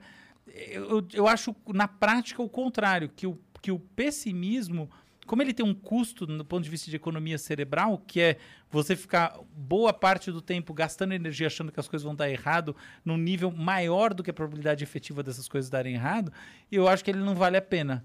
Então, em geral, eu tendo a puxar o meu, o meu, a minha coisa mais para esse, para essa neutralidade assim. Agora um comentário, a gente tem, olha só que interessante isso. A gente tem as áreas ligadas às experiências negativas do cérebro maiores e mais responsivas do que as positivas. Então existe um, não vou dizer um pessimismo intrínseco, que aí vai ser muito Schopenhauer, mas existe uma, Predisposição a, a só notar as coisas mais negativas. ao- não, anotar mais. A notar mais. É, existe, cara. Mas Falou isso aí tudo. é porque você tá entrando agora na rede social, quem tá há muito tempo já sabe. É, disso. quando a gente entra lá nos comentários dos vídeos no YouTube, lá a maioria pode ter 200 comentários maneiros, mas aquele comentário de merda é o que chama a tua atenção. Exatamente. Perfeito. E E, é sabe assim por quê, né? Óbvio. Porque é o seguinte. Né? É lógico. Porque se eu tô andando na savana e, e- e o leão quase me mata, eu- é bom que eu fique traumatizado, eu vou ter uma experiência que pode salvar minha vida na próxima vez. Enquanto as experiências positivas são meramente acumulativas. Eu vou preciso de várias delas para seguir vivendo. Então o valor biológico das experiências negativas é maior, avisando justamente que não é para a gente incorrer naquele padrão. É isso. Então a vida realmente é um vale de lágrimas. não Mas a minha. aí- aí Viver é acaba- sofrer. Viver isso sofrendo. acaba dando. Mas isso aí acaba gerando vários problemas também, né? cara? Nossa senhora, a base da depressão é essa. A Por que, que tem tanta depressão? O lance do síndrome do impostor. Síndrome do impostor, falou Aí tudo. começa a dar um monte de. Então, Cê- foda cê- isso. Como Você já trouxe né, cara? cientistas no seu programa que tem a síndrome do impostor? Que você sentiu ali que o cara, puta, ou a cara, tá falando, mas. Ah, o- o Petri é um, cara. Nossa, eu não nós, precisava falar o nome da pessoa. nós, nós conversamos Nem sei com quem é Petri, mas, bastante, cara, o que Petri é- chato. Ele é o O- famoso síndrome de impostor. Já é É. famoso já. Ele, o Arthur Petri, que faz o, o podcast que é a Deriva, cara, que ele foi lá, a gente conversou bastante sobre síndrome do impostor, que ele fala, cara, hoje eu não vou fazer nada, porque o cara não sei o quê, os caras vão me xingar. Cara, que isso, cara? O cara faz coisa legal pra caramba há anos, e mesmo assim, todo dia pra ele é um sofrimento fazer alguma... Que é a síndrome do impostor é essa, né, cara? Engraçado que tem muita gente. Um dia vão me desmascarar, um dia vão descobrir tudo, entendeu? É, é foda É, é isso. muito engraçado, né? Que tem muita gente de sucesso, né? Pelo jeito, é só uma pessoa de sucesso que, que tem isso, né? Essa síndrome do, do impostor. Como, como você explica isso? Cara, não sei, eu, eu acho que. Eu, eu vou te falar uma verdade, hein, cara. Eu acho que ter um pouco de síndrome do impostor é bom. E também, genial, genial. eu acho que é genial, bom, cara. Genial. Cê- Porque você tá ali, você- consegue meio que se controlar, você consegue se manter. Não, cara, eu tenho que tá, ou É. tá sempre pensando em melhorar alguma coisa. Você vê que eu não tenho, eu sou meio tudo. autista, né? Aham. Eu acho que, que Sempre vale posso falar um alguma coisa que vai cair quadradaço. ah, eu gosto de vir aqui. Que barato. Mas eu sou o cara que fala direto que eu sou meio Não, que você fala também, rápido. Você concorda rápido É. com Você é as merdas dos outros. Mas é, esse negócio do síndrome de impo- de impostor é importante porque a gente nunca pode esquecer que a gente tá aqui sobre é, ombros de gigantes. Não importa o quanto a gente. É o cons- Isaac Newton. É, isso Hoje aí, ele tá o Newton, né? Já lançou você as tá- pedras você geniais. tá- tá Fala, Newton. Conta aí pra gente. É porque não importa o quanto a gente cresceu na vida e o quão bem sucedido a gente é, a gente tem que entender que a gente só tá aproveitando dessas benécias porque teve milhões e bilhões de pessoas que morreram e avançaram na sociedade e cultura para permitir com que a gente pudesse explorar esse caminho. Então, qualquer construção que a gente faz dentro desse mundo é meramente uma fração do que já foi construído antes, que é muito mais importante para que você realmente pudesse ter feito qualquer coisa. Então é mais fácil ter uma síndrome do impostor em 2021 do que em 1980. É, então, mas eu é acho isso que, entendi isso também. Genial, cara. Sim. Eu acho que sim, eu acho que é um fenômeno cultural. Eu acho que é uma coisa moderna. Eu acho que é totalmente Nossa. moderno, cara. Totalmente Muito bom, moderno. muito Agora, o problema é você controlar isso pra ir não cair no que você falou, numa depressão, que aí pode ser um Sim. problema sério, ser profunda e tudo mais. Que aí a pessoa que ela fica só. Aí é só síndrome do impostor É. toda hora. Aí ela não tem vontade de levantar, de fazer nada, que ela fala, cara, tudo que eu fizer é uma merda, tudo que eu fizer tá errado. Então também não pode. Tem que ter um Exatamente, equilíbrio. tem, né? tem- tem um ponto de corte. Tem um negócio interessante, eu, eu- eu gosto de pensar sobre ele, que é, que é a nossa. ah, como eu chamo isso? A nossa sinceridade com a gente mesmo, a nossa legitimidade. Então, então por exemplo, é muito comum se falar assim: poxa, você precisa ser, para você ser uma pessoa bem sucedida, não no sentido profissional, essas coisas todas em geral, depois de um tempo, se você trabalha bastante tal, você, você- você encontra o seu caminho. Mas não é isso, é tipo bem sucedido no sentido de relacionamentos, das pessoas, você ter aqueles amigos de verdade, amigas de verdade, família, coisas que, porra, você fala, caramba, cara, construir um negócio. Que você precisa ser sempre muito sincero, sempre muito buscar em você mesmo o chamado eu verdadeiro. Então aqui o meu foco é o eu verdadeiro. Tem uma coisa engraçada que é estudos em cima do eu verdadeiro mostram que pessoas muito obcecadas, não só muito, pessoas muito que são preocupadas com o eu verdadeiro, em geral, são vistas pelas outras pessoas de uma maneira menos legal do que pessoas que cagam pro eu verdadeiro. Que tem muito a ver com a questão da síndrome do impostor. Por quê? Porque, olha, olha por esse ponto de vista. As- eventualmente, eu posso ter uma síndrome do impostor porque eu cago demais para a questão do eu verdadeiro. Cago tanto que eu mesmo fico incomodado no, no meu aspecto eu verdadeiro Aí e falo, pô, peraí. Felipe Neto tal. É, eu sei lá, eu nunca vi o Felipe Neto, mas enfim. Não, eu só não, vejo ele a foto piadinha, dele. É piadoca. Vem Tá. aí no flow, Felipe Neto. É, vem, vem aí no Flow, Felipe Neto. Mas enfim, Mas seu eu verdadeiro, por favor. mas essa foi muito bom.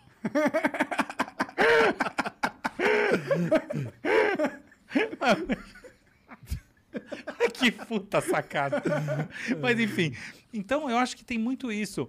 Que a, a- a busca do, do, do eu verdadeiro, que é essa- esse eu sem nenhum tipo de persona por cima, também é uma busca que mata você. Às vezes você ter essa coisa dos personagens em você é muito bom. Eu digo isso sobretudo nos relacionamentos afetivos, assim, entendeu? Então, tipo assim, tem uma brincadeira, tem uma coisa. A hora que, por exemplo, casal, cara, a hora que o cara, vamos lá buscar o eu verdadeiro, o eu verdadeiro. Cara, chega uma hora que o eu verdadeiro pode ser o caminho para estragar a graça da brincadeira. As a pessoas também broxidão do, confundem do- o eu verdadeiro com, ps- com outro seu, seu psicólogo. Tem uma confusão aí. Isso é uma grande verdade, mas não é só isso, viu, cara? Eu vejo, por exemplo, assim, é, pô, programa aqui. Vocês têm personas, pelo menos a minha experiência aqui com vocês, é, vocês têm personas. É claro que é o eu verdadeiro, é claro que a persona é do eu verdadeiro, mas vocês têm a persona. A persona, ela está colocada. Eu vi o Sérgio conversando lá embaixo e aqui também, que eu falei, pô, é o maior conversador do mundo. É uma persona, é claro que é uma pessoa e é óbvio que tem uma verdade, mas não é a verdade ingênua do tipo assim, eu vou falar a primeira coisa que aparecer na minha frente, eu vou agir da primeira maneira que surgir para mim, porque este é o eu verdadeiro. Não é, é uma coisa mais elaborada que isso. A gente vê os grandes atores, as pessoas que emocionam a gente com, com a entrega, com a verdade. É justamente uma entrega que tem essa tensão. É como o soneto. O soneto é aquele poema perfeito que você fala, cara, mas ele justamente é, tem essa cara que ele está tensionado pela forma dele. Quando você solta tudo, ah, tudo pode, carnaval, ah, a coisa é menos intensa. É muito engraçado. É que nem a diferença entre o sexo explícito e, e o erotismo. o erotismo tem, em geral, as pesquisas mostram, não precisa nem falar as pesquisas, mas é uma coisa meio óbvia, que o impacto, quando você realmente é tocado por aquilo, é maior do que pornografia, é muito maior. Entende? É Mas eu acho que muito a gente isso. devia ter um- tomar uma- um cuidado aí nesse ponto de não associar isso você fugindo do seu verdadeiro, como uma persona. Porque, sabe, ó, eu acho que. Lógico. A gente tem realmente um- um- uma persona social, né? Eu não venho, eu não sento aqui e vou falar. Vai ser chato, né? Não vou ser chato e não vou. Exato, eu, te- eu tenho, eu sei que tem um modus operandes de uma boa conversa, Uhum. por exemplo. Mas isso não significa criar uma persona na minha, na minha visão, entendeu? Claro. Porque a persona remete, pode ser aqui a gente usando a palavra de várias formas que ela tem significado, eu tô escolhendo um significado, tu tá pegando outro. Mas o, o significado que eu tô escolhendo é, é de tipo você fazer algo fake, entendeu? Por exemplo, Por isso que não é criar uma pessoa, é encontrar uma pessoa em você. Ela é entendi, verdadeira em você. Entendi. É a sua persona. Isso. Do sua, da sua identidade única. Isso. é, tem uma persona única, É isso. mas que é a sua, seu avatar social. É, não- é, Avatar já parece que é falso, mas é isso aí. Mas Por é exemplo, ó, vou, vou dar um Se exemplo não é muito... um na- 100% verdadeiro, é um pouco falso. Cara, eu não acho que é falso. Essa que é é a coisa. É a primeira vez que eu discordo de uma coisa que você fala, viu? Porque, olha, por exemplo, eu vou falar como pai, tá? Eu tenho uma filha de 3 anos para 4. Cara, encontrar essa persona que é do pai que curte a vibe é verdadeiro, mas ao mesmo tempo não é o qualquer Álvaro. É, tem uma coisa ali, cara. Eu acho que você tem vários, né? Você tem várias personas que vão se adaptando àquilo. Igual você falou, você que é pai, quando você tá com. É você que seu filho do não pai, tem uma vibe Lógico, é. Você, vira mais Tá lá, molecão, tem uma É, coisa ou, assim. Ou Ah. fico, ou fico puto com ele, ou fico bravo. Ah, Eu tô naquele jeito. Aí tô, tô lá com a minha esposa, é uma outra coisa. Tô, tô, É? tô dando aula, é uma outra persona. Tô num, num vídeo, é uma outra. Então você não quer dizer que você tá sendo falso, mas você tem várias que se Você encontra caminhozinhos àquela- que parece que situações. São facetas da Você tua falaria- São facetas, Você- ó. Peraí, ele matou. A questão não são as personas, são as facetas. Perfeito. Eu só acho que essa palavra persona. na Ela é forte, ela- é ela forte traz a- Porque ela remete ao de você virar um personagem. Exato. Entendeu? Por isso Tem que eu, eu, eu tenho a. É, a palavra me não é legal. Dela. Eu não quero me considerar uma persona aqui no Flow, entendeu? Perfeito. Tipo, por mais que eu sei que eu, na Mas minha casa, com a minha né? namorada, eu sou diferente, converso diferente. Eu, eu, eu tenho liberdade de mostrar emoções diferentes, porque eu me sinto na liberdade, entendeu? Coisa que eu não sinto aqui, ao vivo, ou gravado. Ou eventualmente aqui você sente outras liberdades. Com certeza. De repente, um papo que você vai ter aqui, você vai falar, puta, eu não vou ter esse papo com a minha Exa- namorada em casa meia-noite na cama, os dois desmatados de cansaço, porque Exatamente. vai ser. Mas eu nunca diria alguma coisa lá que eu não diria aqui, entendeu? Eu Sim. nunca diria uma coisa aqui que eu não diria lá. É, é- essa é, é, tipo... Sim. Isso é, o- é- é é a linha que eu não quero cruzar. Eu que eu acho que as pessoas... Que é importante que as pessoas que têm uma, um trabalho nas mídias sociais entendam essa linha e nunca cruzem. Genial, nunca cara. cruzem de falar algo que você não acredita porque você quer se adequar ao contexto social. Que tem um pouco a ver com persona isso, entendeu? Tem, É só isso que eu não gosto e eu não acho que é o caminho correto. Eu não acho que é acertado quando alguém tem Perfeito. essa decisão. tenho Um comentário final desse assunto, cara, magistral. Tem um filme do Bergman chamado Persona. Quem vê entende o que é a persona. É isso que você falou. São essas facetas onde você encontra as, as, as verdades máximas das interações que você tem através de facetas. Se você aplica a mesma. Puta, eu falo com todo mundo igual, parece que é um mérito. Não é. Não é mérito. Em geral, você não se conecta tão bem. Tem uma sabedoria da conexão.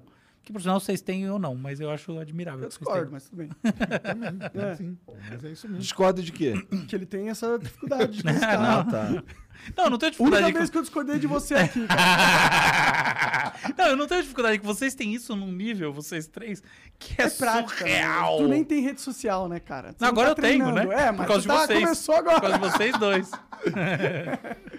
Bom, é, mas o, mas o, o, o Monark é um cara que evoluiu pra caralho nesse sentido. Porque eu lembro de um Monark que ele falava do mesmo jeito com todo mundo. E tinha muita gente que interpretava mal e que não gostava dele por causa do, do jeito que ele falava, porque era sempre o mesmo jeito que todo mundo. E, inclusive, ele falava assim: não, cara, vai lá tu, que tu é melhor nisso do que eu. Que legal. É, assim, eu, eu tenho um defeito. Eu sou um pouco. Eu, sabe quando todo, todo mundo tava aprendendo a socializar, indo nas baladinhas, saindo com os amigos e tal? Eu tava no quarto jogando no computador. Então eu não, eu não aprendi esse jogo, entendeu? Então eu sou defeituoso. Eu não consigo, eu não sei qual que é. qual que- puta, eu ofendi o cara, mas não queria ofender, eu só tava falando o que eu penso, entendeu? É, eu tenho esses Ah, defeitos. mas aí aqui com nesses 3, 4 anos de flow Já aqui, melhorou pra você teve caralho. uma dose É. de socialização, cara, cavalar, entendeu? né? Te confesso que, inclusive, foi um dos motivos pelo qual eu me interessei tanto por essa ideia. Porque eu- era algo que eu era um defeito meu, e eu falei, mano, eu não quero ser esse cara defeituoso, esse PA de Cara, isso que você tá falando é precioso, hein? E eu falei, pô, como que eu saio disso? Eu preciso de um formato que eu me obrigue a conversar com pessoas que eu nunca conversaria. Ó, vocês estão vendo em casa, vocês estão vendo que ele tomou todo mundo aqui de cobaia, hein? É verdade. É, ué, cada dia conversando com uma pessoa diferente e tal, não sei. Cara, você, você Esse- deu uma, né? Teve uma. É, mano, porque eu não quero ser o burrão, mano. O cara que não entende como as outras pessoas pensam e que não sabe ter uma boa conversa e não sabe se conectar. Isso é um defeito. Eu não quero ter esse defeito, entendeu? É ruim. Hoje- eu diria que hoje em dia a principal capacidade que a gente tem que ter, né, nesse, sobretudo nesse, ne- nessa, nesse mundo que está digitalizado, está aberto, é essa, cara, se conectar, conseguir estabelecer essa relação que seja em um minuto, que seja em uma hora, que seja em anos, mas que naquele tempo ela parece que funciona, porque as pessoas estão no mesmo canal, né? Isso é de uma É, é mesmo que é, é a beleza da fogueira pri- primitiva, entendeu? Qual que era o momento mais gostoso da época que a gente vivia em florestas?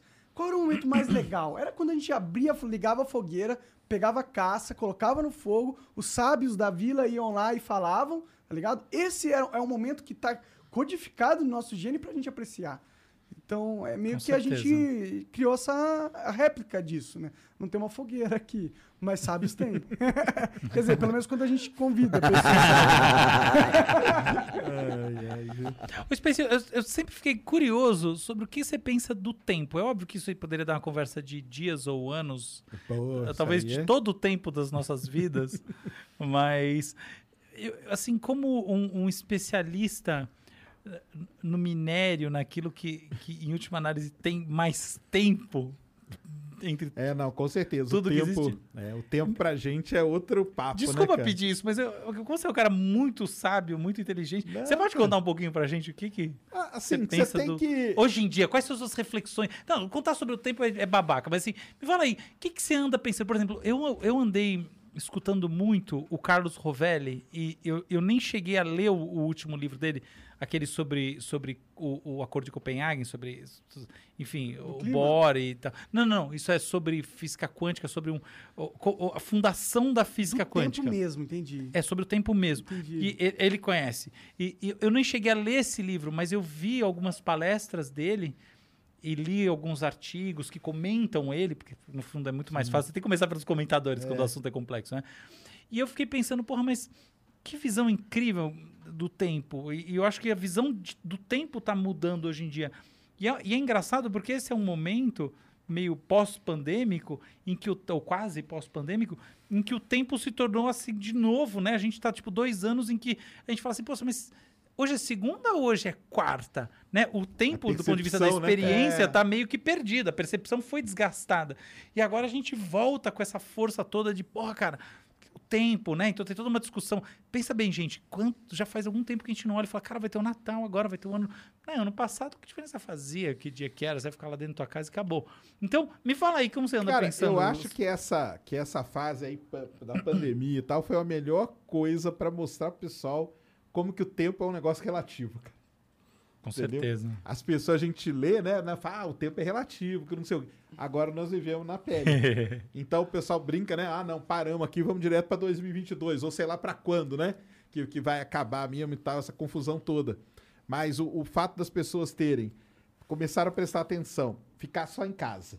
Foi um negócio, cara, que mudou, assim, totalmente a percepção do tempo, cara. Passa mais devagar quando tá só em casa, né? Então, totalmente relativo. Na, na verdade, não mudou nada, são as mesmas horas. Mas mudou tudo. Só que o cara que fi- fica em casa agora, antes ele ficava no trânsito, antes ele ia na, na empresa, tomava cafezinho, não sei o quê. Na hora que ele via no final do dia, cara, trabalhei três horas. Em casa, pô, tô cansado pra caramba. Por quê? Porque ele ficou trabalhando direto. É o chefe pedindo, o outro pedindo, o outro não sei o quê. Cara, trabalhei oito horas. Caramba, fazia tempo que eu não trabalhava oito horas. Mas você não ia pra trabalhar todo dia? É, ia, cara. Então, esse. Cara, isso aí foi um negócio que foi legal demais. foi triste pra caramba, mas foi legal demais para as pessoas verem e sentirem na pele como que o tempo é realmente relativo, cara. O tempo tá ligado no, no cérebro, né, cara? E quando. É como que o Cara, cérebro isso- percebe isso, que- isso que ele o tá tempo, falando é cara. genial, cara. É o seguinte, a gente tende a tomar o tempo como uma coisa em si, mas as equações, por exemplo, o pessoal que tá a, a- a- coisa mais avançada, uma das mais avançadas que está acontecendo na, na física, sempre, tá? Não é de hoje, é a gra- chamada gravitação quântica, que é a tentativa de juntar as teorias do Einstein, essa coisa toda de que é da área dele, Coisa muito grande coisa muito, muito pequena. Isso, é esse papo. Que é a relatividade que lida com muito grande com o quântico que lida muito pequeno. Como juntar essas coisas? Tem que ter uma coisa aqui no meio Pra que ter liga a, a física Isso. que explica tudo, né? E, e o Exato. tempo não entra nas equações. Conta para pro pessoal É, isso não, aí. não é por, ele... por conta disso, né, cara? Então, o que, o que entra é isso aí que ele falou, que a tal da gravidade quântica seria uma maneira de você ligar isso e o tempo você tira de fora, porque o tempo ele tá ligado com a relatividade, com as Exato. coisas muito grandes, que é onde o tempo passa diferente. Você chega perto de um buraco negro, Uhum. passa diferente. Você tá longe, se você viaja perto da velocidade da luz, passa de um outro jeito, então. E já no quântico ali não tem isso. Então, cara, o que que tem de diferente entre as coisas, né? Nós temos que tirar ela do lado para Por que, que elas não se conectam, né? Exato. Por que, que uma teoria explica uma coisa e não explica a outra? Pode ser, o problema pode estar no tempo. Esse, esse lance do tempo ser dele passar diferente perto do buraco negro ou próximo da velocidade da luz, o que que eles o que que, que esses- essas coisas nos dizem sobre o próprio tempo? Que ele é constante, que ele é, o que que é? Exato, não é, né, cara? Esse é que é o negócio. Que não é constante e. Parece que tudo já aconteceu, e- na real. é, né? Exato. E tem, cara, tem várias discussões. A primeira discussão sobre o tempo é quando, quando que ele começou. Isso ele daí é come- de fritar Não, o cérebro. ele- Pô, na fritar, escola cara. me ensinaram que foi no Big Bang. Então, será que. E antes? Será que não tinha nada? O que que tinha antes? Onde que, a- onde que a, a- Essa é uma questão, na né? física a gente chama da flecha do tempo, cara. Aonde que ela foi disparada para começar tudo isso, entendeu? Então, assim, a gente considera isso, mas o, o próprio o próprio Stephen Hawking, cara, a última entrevista que ele deu, pouco tempo antes dele morrer, foi pro Neil deGrasse Tyson e a discussão, Adoro ele. e a discussão Nossa. dos dois era o que veio antes do Big Bang, cara. Eu tenho uma o que, que pira, sabia? aconteceu antes ali? Tinha tempo? Não tinha? Não tinha nada. Tipo, Mas aí não que era tá. nada. Quando você entra pra parte quântica, pro, quando você enfia o quântico ali, pode ser que tinha, cara. Tipo, micro, milissegundos ali antes, aonde as coisas Tempo do, começaram do a administrador colocar os códigos, né? Exatamente. o tempo de você montar a Matrix ali pra Ih, disparar. caralho. E aí? Então, é, é, é um negócio Isso que é é da muito... hora. É, isso aí é um negócio... que- Isso aí frita. E o lance de passar mais rápido é, perto... Ah, velo- velocidade da luz, né, e tal... Isso mostra, cara, que o tempo, ele... A gente chama, né, que é a dilatação. Ele dilata, entendeu? E ele se contrai porque ele tá ligado com a maneira como você tá se movimentando. Basicamente, é, é isso, entendeu? Nossa, E- isso é muito maluco. Não, mas aí que tá. Pega o exemplo que eu falei da pandemia, cara. A gente sentiu na pele isso, cara. Porque você tá lá, imagina o cara, acorda 6 horas da manhã, toma banho e tal, pega o ônibus, ah, não sei o quê. Cara, o dia dele é a mesma coisa. Agora, o cara que ficou em. Esse mesmo cara teve que ficar em casa. Vamos supor que foi um cara que ficou em casa. Ele acordou.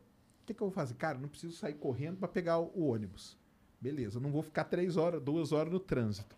Então o que, que eu vou fazer agora? Vou tomar meu café. Entendeu? Te- te- deu uma diferença, a pessoa sentiu isso na pele. Me- o que que estava acelerado, na verdade? A cabeça dela que está acelerada. Ah, Isso tem muito a ver com quebrar a rotina também, não é?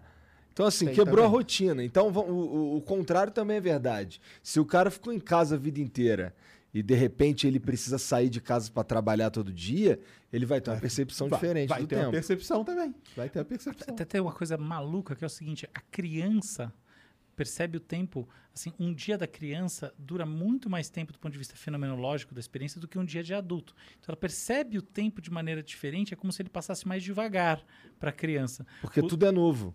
Não é só isso, tem, é- tem a ver com, com o funcionamento do cérebro mesmo. O, o que o Sérgio falou é a grande verdade. Assim, o, o grande, o grande verdade, a grande tendência hoje em dia é entender que não existe o tempo. O tempo é um feixe de sentidos, tá? Então, por exemplo, a gravidade atrai o tempo, tá? Então, seus pés são mais velhos que a sua cabeça, porque assim, em última análise seus pés estão mais próximos da Terra, que é uma grande massa que vai puxá-la, tá? Então o seu pé está andando, tá, tá aqui dentro desse, desse, desse, desse invólucro do ponto de vista de atrações maior do que esse invólucro de atrações que está na sua cabeça. A diferença é mínima, mas é isso. Dois relógios em duas posições diferentes, um mais alto que o outro, vão medir o tempo de maneira diferente se esses relógios fossem, forem muito, pre- muito precisos, Isso aí etc. a gente mostra com os satélites que estão em volta da É, Terra. exato. Você tem que, GPS, você tem que acertar o GPS, que exatamente. acertar o- ele tem um relógio atômico ali. Caralho, não que sabia ele tem- disso. É, é uma- é- aliás, é uma não é das blá, blá, blá. provas, é uma das provas que a relatividade existe. É essa. É, exato. É essa. Você tem que ajustar o relógio e acertar. São relógios atômicos, ultra mega precisos, lá na casa do, do mini, microsegundo, que dá uma pequena diferença. Dá, cara. Mas isso aí, na hora que você vai jogar a bomba na, Se na, a gente for na janela do faz vizinho. Mais do que isso, na hora do diferença. GPS faz diferença. No dia a dia das pessoas. GPS dá, Vai dá bucha. diferença. Dá bucha mesmo, sim, faz diferença total. Mas olha que interessante. Então, o que o Sérgio está falando, é, ele, tem uma, ele tem duas verdades. Tem essa verdade física e tem a outra verdade que é psicológica. O tempo psicológico ele é relativo e ele muda ao longo da vida. Então, a gente, criança, vê esse tempo passar mais devagar. Pensa um verão na sua infância. Nossa Senhora! E pensa, pensa quanto tempo demorou para passar o, o- a oitava série. Meu É. Deus! Não, a minha infância foi muito Cara, maior durou- do que os últimos 10 anos. Nossa senhora. Não tenha dúvida disso. É maior do que, do que a sua vida inteira, do que todo o resto. É sempre assim. Então tem isso. Mas tem uma outra coisa que é muito interessante de pensar, que ela não está mais só no nível da psicologia, ela está meio nesse encontro da física com a psicologia, com a neurociência. Porque é o seguinte, olha só. Eu olho você. Obviamente, olhar você significa que a luz em você, muito na linha do que o Sérgio estuda, está vindo até mim. Então existe um passado seu, ok? Porque, na verdade, a luz navegou até aqui. A diferença eh, temporal é ínfima, não importa nada. Se você tivesse em, numa estrela, faria diferença de anos. Ok. Então, até aqui tem uma diferencinha desprezível. Então, tudo que a gente está vendo do ponto de vista meramente teórico está no passado. Mas não é isso que importa. Olha o seguinte: para eu ver você, eu tenho que processar a sua informação que entra pela minha retina. Ela vai navegar até uma área chamada núcleo geniculado do tálamo. Do tálamo, ela vai passar para o córtex occipital, que é uma área de visão. V1, V3, córtex parietal, córtex é, é, é, frontotemporal, vai puxar coisa dali no hipocampo de memória para reconhecimento, ela dá um monte de coisa, até eu olhar. E quando a gente vê alguém, a gente não vê uma imagem física como um objeto que a gente não sabe o que é. Existem algumas agnosias, que são doenças, tá, de- déficits neurológicos, fazem a gente ver assim. Você vê uma pessoa e você fala, que raios que é isso? Mas precisam ser casos de muita lesão cerebral pra você ver assim. E em você geral, não saber o que é que você tá vendo? não, você sabe até que é alguma. Você não sabe. é, é, tem, tem gente que não sabe o que é, tá? Inclusive casos muito extremos de Alzheimer, casos muito. Perdão, muito, muito avançados de Alzheimer, tem isso. Mas em geral, você sabe, só que você não sabe quem é. O que importa é o seguinte: hoje em dia, a gente vê as pessoas de maneira saudável já com identidade, não só pessoas, objetos. A gente sabe que isso aqui é uma taça. Ou um copo, pelo menos, entendeu? Então essas coisas envolvem memória, reconhecimento e tudo mais. Isso é visão. Isso tudo toma alguns milissegundos. Então, efetivamente, o nosso presente é um encontro com o passado sempre. Porque não só por causa da questão de que a luz precisa chegar até a gente, mas porque essa luz precisa chegar até a gente, a gente precisa processar isso tudo e efetivamente ter a experiência da visão, que é uma experiência sobre essa coisa que aconteceu nesse nosso passado. Até aí tá bom, ah, que curiosidade interessante. Mas olha só o que não é curiosidade. Se a nossa relação é com o passado e a gente está cada vez mais imerso no universo digital em que as coisas mudam muito rapidamente, eventualmente o que vai acontecer é que a capacidade de encontrar o que está acontecendo de maneira sincrônica com as outras pessoas vai, vai diminuir, ou melhor, ela já está diminuindo. Então a gente cada vez mais está fora de sintonia por causa disso. E, e aí você tem um outro elemento que não é só a experiência, a formação, que essas coisas são milissegundos, mas enfim, é tempo, mas é pouco. Mas é o seguinte: pensa, por exemplo, você está falando com alguém e dá um delay de voz, ok? Uma coisa normal, todo mundo percebe. Agora, pensa que você está dentro, por exemplo, de novo, do metaverso e você tem delays de relacionamento com as pessoas em todas as partes. Você já parou para pensar quanta coisa já aconteceu entre o momento que você conseguiu entender alguma coisa e efetivamente é, essa coisa ganhou sentido para alguém que está do outro lado do mundo? Já rolou muita coisa. Então a gente está cada vez mais, na minha visão, ampliando esse espaço entre o tempo presente de cada uma das pessoas. Com certeza. Esse delay aí no, no metaverso vai ser um negócio complicado, hein, cara? Eu acho. Se a vida for lá pra dentro. Eu acho, eu acho que o- tá Mas se for, não vai ser do metaverso. Vai ser um pica que vai criar um jogo muito foda, entendeu? muito viciante. É, e é, Muito mais legal que o Falou metaverso. Muito mais legal. Mas- Mas é, os games são o portal de entrada pro universo virtual. É Porque, cara, eu, eu, eu só sou conectado no mundo por causa dos, dos games, mano. Se não fosse os games, não teria nada que me interessasse na minha vida de infância para me conectar com outras pessoas, tá ligado? Então eu acredito muito nesse poder dos jogos. Eu acho que o jogo. O jogo, o jogo tá virando até trabalho para muita gente, né? Sim. Eu tenho amigos meus que estão investindo, investindo, né? Mas, pô, tá investindo. Eles compram é, personagens dentro do jogo. Opa, personagens- isso aí isso é uma indústria gigantesca, tá? Sim, de sim. NFTs, de skins. Isso, não, isso aí é um negócio enorme. É engraçado que, que o que está rolando muito hoje em dia é a compra de real estate, né? Compra de terrenos. Né? Compra de terrenos virtuais é um, é um dos grandes lances. Inclusive, tem terrenos sendo vendidos em, em metaversos, Decentraland, Roblox, etc e tal, que custam mais do que apartamento em Nova York. Engraçado isso, né? Louco, né? Os terrenos estão sendo comprados e a lógica. 30 milhões num terreno no Roblox, e aí? Maluquice, mano. Caralho. É. Minhas filhas jogam Roblox. aí que tem Que medo.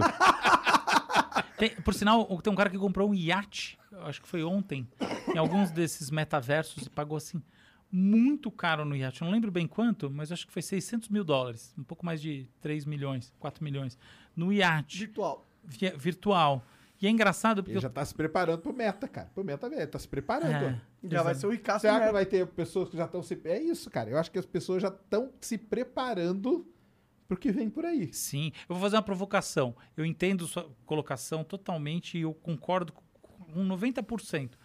Mas uma pergunta, olha só. Quando a gente está, por exemplo, na China mexendo com uma com super app, tipo o, o, o WeChat ou qualquer outro, que, que juntam, para quem está em casa, um, um super app chinês tem uma característica que ele junta ao mesmo tempo Amazon, o Facebook ou Instagram e todas essas outras coisas num único app. Então você pode investir na bolsa, você pode fazer compra, você pode. É rede social, é tudo ao mesmo tempo. Por isso que chama super app. E um super app tipo Alipay, é o, é o da Alibaba, ele, ele, ele, tran- ele mexe com mais de. Eu não esqueci, eu esqueci agora, 16 trilhões de dólares, alguma coisa assim, por ano. Então, o, o nível de. o fluxo de caixa ali Nossa. dentro. É- é- são números assim, surreais. É. Agora vem a questão.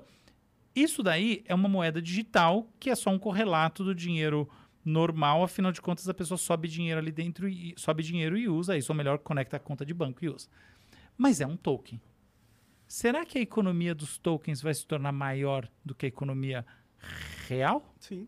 Ah, isso aí Com vai. certeza. Se- O dia que a economia dos tokens se tornar maior que a economia real, todas as forças macroeconômicas, por assim dizer, né, tipo eh, políticas de banco central e tudo mais, elas também vão força. é, então na verdade o metaverso ganha na sua visão gamer. É, eles vão Claro. lutar de todo jeito. Não, na eles vão lá verdade, pra dentro, cara. A gente tá saindo para um mundo muito foda de descentralização dos poderes. É isso que tá acontecendo. A gente descobriu que existe uma ferramenta de que a gente cria algo que ninguém é dono e ele funciona e foda-se. Isso é, isso é muito lindo.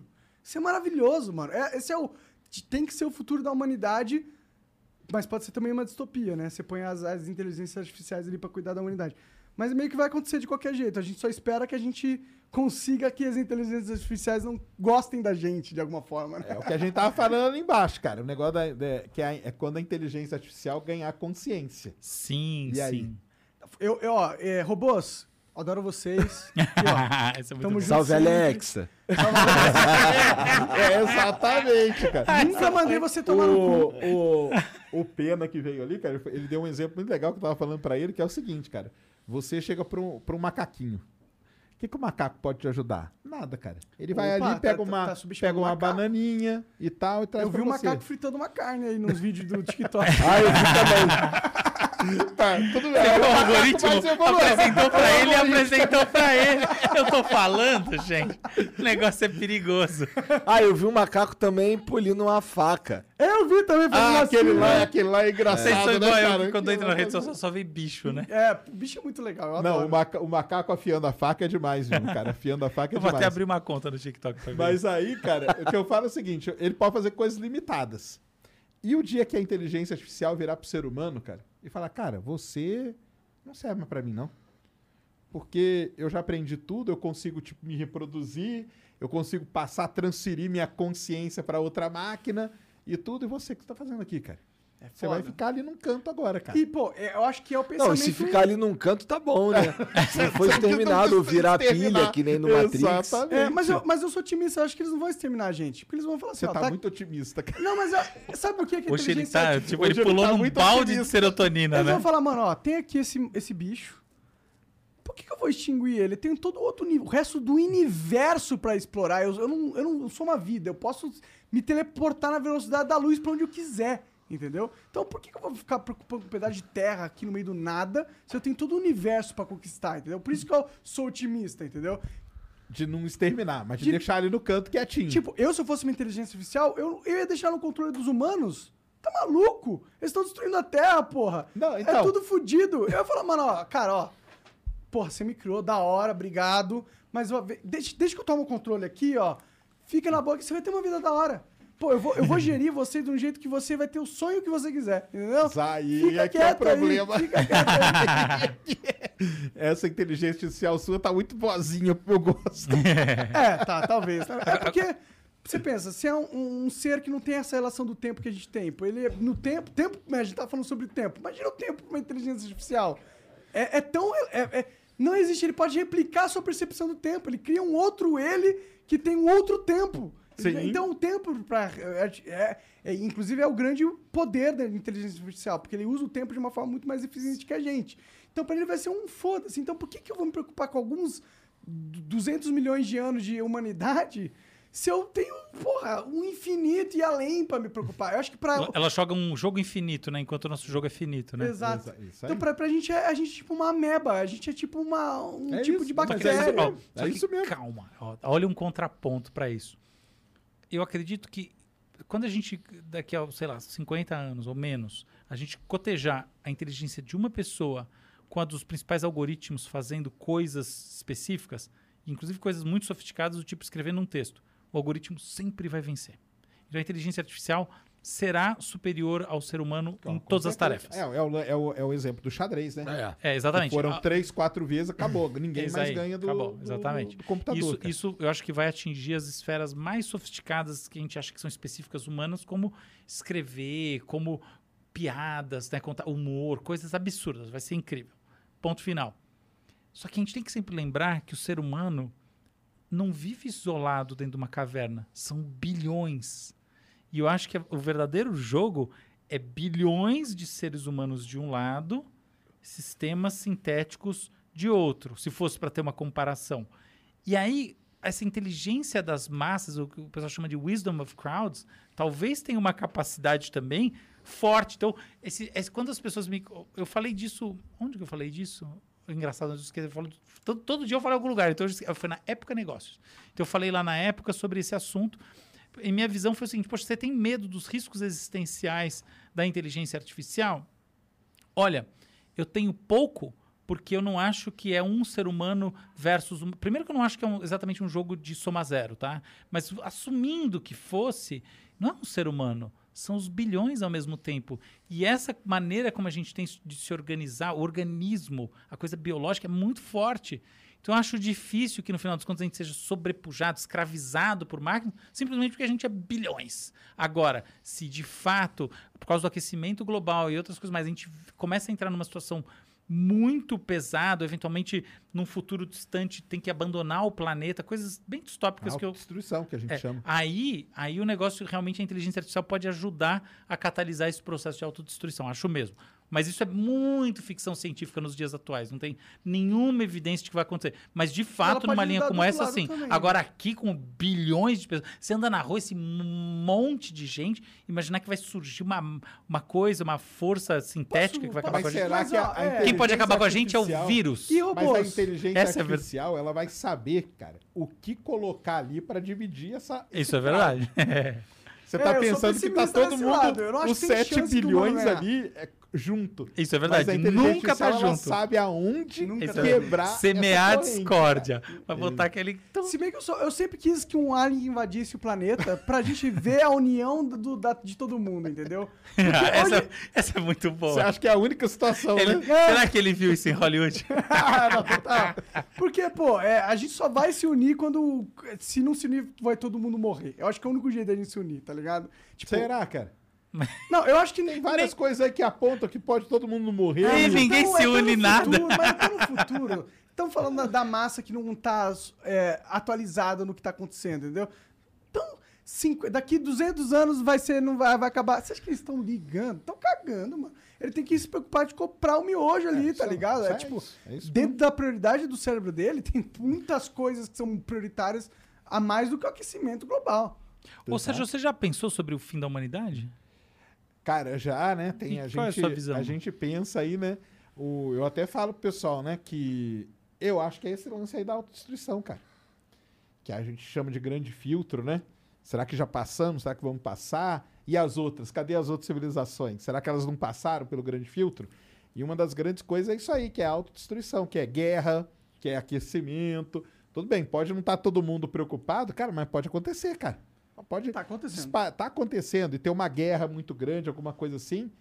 E, e é aí que vem a ideia até do pessoal de tirar a gente daqui, né? Ou pelo menos uma parte da galera Garantir daqui, um- né? Você né? você tem acompanhado esse, esse processo, esses Ele estudos de, de colonização de Sim, Marte sim. e tal? Que a, a Que que tá ideia, rolando a ideia aí? basicamente é você, baseado nesse, nessa autodestruição, é você tornar a humanidade interplanetária.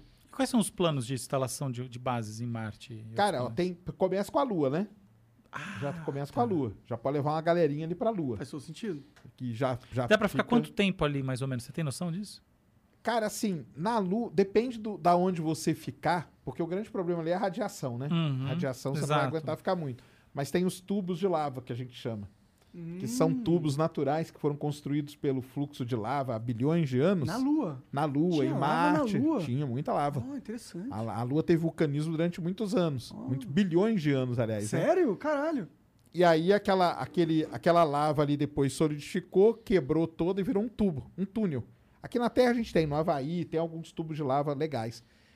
Que foda. E a ideia hoje é morar dentro do tubo de lava. É voltar a ser homem da caverna. Cara, que, Que barato. Isso, é, isso é incrível. São grandes, Inútil. são altos? os Não, tem Já- tubo de lava de, de 2, 3 quilômetros de altura. Nossa! Cara, então dá pra com morar mesmo. centenas de quilômetros de extensão. Que dá pra morar, barato. dá Dá pra pra fazer uma, construir um cidade São lá Paulo dentro. ali. Dá pra construir E cidade. eles, eles são perfeitamente fechados? Tipo, se você, oxig... se você botar oxigênio dentro, Ele ou melhor, fica, não, dentro... ele é aberto, ele tem a boca. que Não, tudo bem, mas assim, ele não é poroso. Totalmente. Mas tem uma totalmente boca, fechado. dá pra Cara, isolar, talvez, né? É, isso aí, dá pra isolar. Dá pra isolar e você ali você Cara, fica é protegido muito da legal, radiação, mano. tudo. Isso é muito legal. Cara, genial. Veja Imagina uma morar na Lua. Pô, É. eu já, já vivo no mundo da lua? Vejam a série Mars, segunda temporada. Na- no final da primeira temporada, os caras eles, eles se atentam a isso. Eles querem morar em habitat e tal e não conseguem. Aí, cara, a gente tem que achar um tubo de lava. Aí eles encontram um tubo de lava e a segunda temporada inteira eles morando dentro do tubo de lava, porque isso aí é uma ideia que já existe. Não só existe a ideia, existem empresas hoje que já estão vendo como construir coisa dentro do tubo de lava, tipo mini cidades mesmo Que da hora. e de como você explorar esse tubo de lava para tirar um negócio que hoje, que é o que é mais dito na exploração espacial, que é a utilização de recurso in situ. Então, por exemplo, em Marte você pode pegar o, o, o ar de Marte é muito rico em CO2. Então você pega o CO2, quebra ele e gera O2. Sim. Tá ótimo pra gente. Ainda tem um pouquinho de carbono ali. Ainda tem um fazer- pouquinho de carbono. O solo Você de fazer Marte, um lápis. é, o solo de Marte, exatamente. O solo de Marte você pode quebrar ali e produzir hidrogênio. E, e com isso você pode juntar hidrogênio com oxigênio, Claro, você pode pega produzir água. Que então, legal, é, cara. essa parte de utilização de recurso in situ já tem muita gente procurando e de fazer isso dentro do tubo de lava. Você acha que vai demorar quanto tempo pra gente ter alguém que efetivamente more num lugar desses? Agora, aí eu acho que vai demorar um pouco. Não precisa ser morar. Morar é uma coisa relativa, né? Porque tem gente que Não. com 15 anos de idade passa um É. mês de. faz intercâmbio e fala que Não, morou vamos, num vamos país. pensar no, nos Vai morar aí planos, seis é. meses. Então, nos planos atuais que tem, a ideia do, da NASA para a Lua, por exemplo, é até o final dessa década já está estabelecida na Lua. Já está estabelecida. Vai ter uma estação em volta da Lua e dali você vai ter o ser humano toda hora já ocupando a Lua. já é um começo Já é um começo. Já é um Você acha que isso aí vai afetar a biologia das pessoas? totalmente, cara. Você acha que o que, é que isso- vai- você acha que A aumenta muito a gravidade, incidência né, a de, de câncer e tudo mais assim? Como- Ausência? Cara, vai dar muito problema. Hoje, muito hoje já dá, né? Astronautas que ficam muito tempo no espaço. Aliás, pouco tempo. O Marcos Pontes ficou uma semana. Ele voltou com um problema no ouvido, cara, que ele foi operado há dois, três anos atrás só. Caralho. Entendeu? Então, problema no ouvido, problema na visão. Todo astronauta volta e começa a usar óculos. Todo, que é isso aí, tudo. Entendeu? Dá problema na visão. Problema na coluna. Porque quando você não tá com a gravidade pressionando, as vértebras dão aquela, né? Hum. Afastada. E depois você volta pra gravidade, nu- nunca encaixa direito, né, cara? Nunca encaixa direitinho. Então os caras já, já voltam com esse problema. É, problema no osso, problema muscular. Cara, a lista é o que eu brinco, falo pro pessoal toda hora, que é o tal do efeito tripa, cara. Que é o ser humano. A lista de problemas que dá pro ser humano vivendo em microgravidade é muito grande. E a Agora, radiação? Não, Eu a pensaria em é- câncer Não, a radiação... to- Como assim o Não, grande mas aí a gente problema? vai pro tubo de lava, né? É, mas você tem que entrar Aí e sair, né? Você ali, acha né? que, você cons- que é mas aí possível? por pouco tempo dá. Ah, tá. Eu achei que era altamente Não tem Tipo um problema. raio-x. É, não, a- a- é porque a radiação não um tem mais que atmosfera, né, né? Pra te proteger. Sim. Então você pode ficar exposto ali com a roupa certa durante, tipo, três, quatro horas sem problema. Daria pra simular. Aí você volta. Daria pra simular gravidade nesse, nesse tubo de lava de alguma forma? Porque, eu- ah, pelo que eu vejo, tipo, a radiação, leigamente falando, eu imagino que a gente consiga inventar um aparato que. Não, a radiação a gente tá ferrado. Tá ferrado? Não, tá ferrado assim. Tem A que gente, usar roupa a gente tem especial. que viver. A gente usa roupa, só que a gente só pode ir pra fora, assim, e ficar, tipo, três, Mas quatro daria pra horas. construir uma Depois camada volta. isolante de radiação dentro da- do túnel pica? Não, agora do tubo de lava a gente tá protegido Já da tá radiação. não protegido. tem radiação. Aí assim, Ah, tudo. entendi. Mas e aí a questão do, da gravidade a- acaba sendo in- o mais impactante nesse caso? Mas aí, por exemplo, você vai ter que usar uns pesos, né? Pra ficar simulando você mais pesado. E daria? E você acha que é, ué. é, o corpo reagiria da mesma forma com esses Isso é uma pesos? boa pergunta. O co- o corpo ia se ferrar, cara. Não tem jeito. Não tem como. E se as pessoas nascessem na Lua? Aí sim, aí é o tal, é o lance da Caramba. adaptação. Aí pode ter daqui uma segunda, terceira geração que a gente já nasce adaptado a morar numa lua em Marte da vida. em três só gerações aí- já dá pra fazer essa Ah, adaptação? eu acho que se- se- a partir do momento que tá lá, né? Claro. A partir do momento que tá lá, umas três gerações já começa a adaptar, cara. Entendi. As- você É vai ver que rápido. o ser humano já vai nascer meio esquisito. Vai nascer meio diferente. Talvez ele nasça mais encolhido, mais exprimido, entendeu? Com um olho meio Os diferente. anões vão vir da, da Lua, É, então. alguma coisa assim. Com um olho um pouco diferente, um ouvido, Não, eles vão vir de São Tomé das? Letras, vão continuar vindo de lá. Porque o problema qual que é? Qual que é o Os problema da doentes. gravidade? Ela afeta os líquidos, né, cara? Isso é verdade. Os líquidos. Então, tudo que é meio, tipo, o líquido aqui do, É. do ouvido, o- a parte do, do olho. Então, tudo isso é muito afetado. Então, nós vamos ter que se adaptar. Então, E é talvez a difícil- gente nasça com um olhão, com um ouvido diferente. Vai Que nascer um bicho loucura, diferente, né, cara. cara? A gente vai ser totalmente diferente. Vai Vai, ser um um- alien. Vai ser um alien. Vai ser um alien. Até ter essa ideia, né, de quem são os extraterrestres, né? Tipo, será que eles não Atualmente somos nós, né? são... É, Pra Somos qualquer nós outro, do qualquer outro ser no, pla- no universo, assim. né? claro. Mas é isso aí, tem, já tem muita gente estudando isso, já tem experimentos sendo feitos, o pessoal que fica aí em- em- deitado em cama durante um, dois anos, entendeu? Pra se adaptar. Mas eu acho que também uma coisa interessante que é do que o Álvaro acho que tá trazendo é, é e se o que a vida que a gente tem aqui veio de um cometa de muito longe, ele pegou um, um organismo que consegue sobreviver em condições super ab- absurdas e aí ele foi vindo de um, porra, de anos-luz, caiu aqui na Terra por um acaso do destino. Esse, esse organismo que estava no cometa começou a entrar num habitat onde ele tinha mais opções de se proliferar e aí tá nós aqui conversando. Isso aí que você chama, isso aí tem um nome, cara. Isso aí chama-se panspermia. Panspermia. é o jeito de você espalhar a vida pelo universo. É exatamente isso aí que você falou. Você acha que ah, existe uma probabilidade do- da nossa vida ser isso? Existe essa linha aí, existe, só que a gente tem que achar as coisas, a gente não acha, né? Mas existe essa linha. A teoria mais vigente é que o que chegou aqui na Terra foram os bloquinhos, né? Então chegou ali um Exatamente. aminoácido, chegou ali uma proteína, chegou ali uns, uns compostos orgânicos, e aqui teve as condições para isso se juntar, aí formou uma parede celular, aí ali dentro desenvolveu alguma, alguma coisa dentro da célula. Mas esses compostos orgânicos eles foram formados em lugares que tinham vida. Não, não Não necessariamente. necessariamente. Não, porque E- composto orgânico é composto orgânico, né, cara? Então você pega fósforo, potássio, nitrogênio, oxigênio. mistura essas coisas de uma certa maneira, no ambiente certo, com a temperatura certa e tudo, que aí é onde entra a Terra. A Terra foi o lugar aonde essas condições surgiram. Você misturou isso, pronto, surgiu a primeira célula. Surgiu a primeira, cara, acabou. Aí vem embora. Isso é Puta muito cagada, louco, uma né, puta cagada. A puta cagada foi Mas boa. é engraçado que É nesse isso. universo existia a, possi- a possibilidade dessa puta cagada. Isso é engraçado Será de que pensar. existia? Bom, existia, tanto que a gente Será? tá aqui. Não, a gente. Em outro lugar, será que existe? Eu acredito que sim, mas você é meio pessimista Eu- nesse sentido, não, né? não sou pessimista, é que pra mim não, não tem. não, a micro, a mi- microbiana, sim. É porque, cara, eu fico pensando, o universo é tão grande, a gente nem, a gente nem consegue observar ele inteiro, entendeu? Não, sim. É, é- é- e a gente não tem nem noção do que, que a energia que a gente observa do universo significa. 95% da energia a gente não faz ideia do que, que Mas é. aí vem a outra coisa, Isso é cara. absurdo pra mim. Pra vida, essa vida aqui, nós, ser humano, assim, a gente não sabe quais são a, a sequência e quais são todas as variáveis que precisam estar combinadas pra essa vida ser essa aqui que a gente é hoje. Tanto que a gente não consegue criar isso. A gente não consegue ir num laboratório juntar potássio, Então. não sei o que, ó, tá uma A gente célula. faz, a gente faz uma, uma- um protozoário, alguma coisa ali, mas isso aqui, cara, a gente não consegue. Quais são as variáveis? Hoje a gente sabe algumas, mas e quais outras tantas que tem?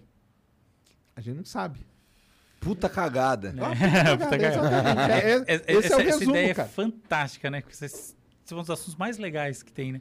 De fato, tem uma história interessante que, assim, se você olhar assim, os elementos constituintes da vida, eles são mais ou menos os elementos constituintes da Terra. Então, é, é o oxigênio, o hidrogênio, o carbono, enfim, o fósforo. Que é o que os- está nas estrelas, é, na exatamente, verdade. exatamente. Quase todos eles batem assim os principais é, ingredientes com os que estão nas estrelas. Então, efetivamente, a gente tem isso daí.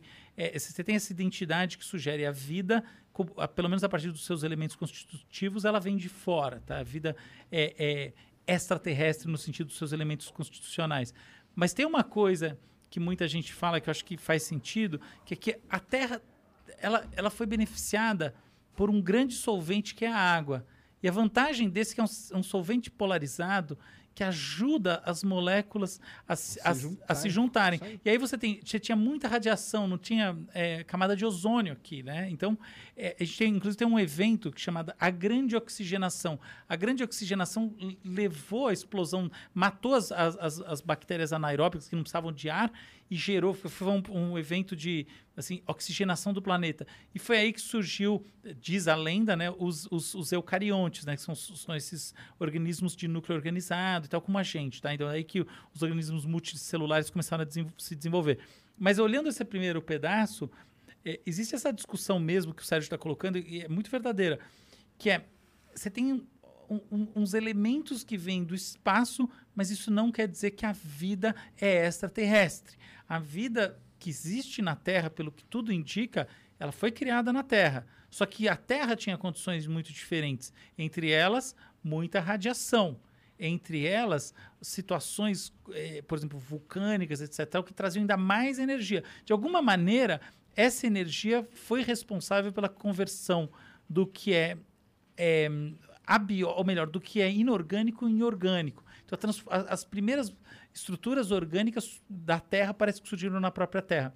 Tem uma coisa interessante, tem, tem um cara que ficou até bastante famoso, chamado Craig Venture. Já ouviu falar de Craig Venture? O Craig Venture é um cientista, entre vários outros, que criou a vida, muito entre aspas. E como o Sérgio falou, não é a vida como a gente, mas efetivamente fez experimentos com, com sistemas eh, que são inorgânicos, gerando através de energia, uma coisa muito controlada, muito simplificada, muito artificial, mas efetivamente compostos orgânicos com capacidade reprodutiva. Que a gente precisa de duas coisas para ter vida, né? A gente precisa primeiro que ela se instaure, segundo que ela se perpetue. E as duas coisas foram conseguidas em laboratório já faz tempo. Desde os anos 50, na caralho, verdade. Isso é interessante pra cacete. Desde os anos 50 a gente tem estudos disso, tá? Mas nos, desde os anos 90, e sobretudo depois da, da virada do milênio, o que existem realmente aí desenvolvimentos do ponto de vista laboratorial que geram vida de maneira meio rápida. Então você consegue estudar esses ciclos com, com, com enfim, algumas gerações de desenvolvimento. Alquimia existe então, né? É muito louco essa porra, né? É, e o, o que é legal pensar. Homúnculos. Olha que interessante essa, essa ideia. Quando eu vejo essas coisas, um negócio que me deixa assim, muito fascinado é o seguinte, beleza. Então tá bom. Então eu crio é, esses, essas estruturas orgânicas, que basicamente quer dizer que ela tem carbono e ela, enfim, ela, se ela é auto-organizada, né? E, e ela se reproduz. Ou melhor, ela gera gerações, tá? Então, ótimo. Mas para pensar uma coisa. Eu ponho essas gerações no mundo e eu ponho pressões nesse mundo. Tá? Então, por exemplo, eu vou reduzir um determinado elemento no ambiente. É bem possível que as coisas sigam por, esse, por um determinado caminho. Quer dizer que essas pressões estão fazendo efeito. Que quer dizer que a evolução está fazendo efeito.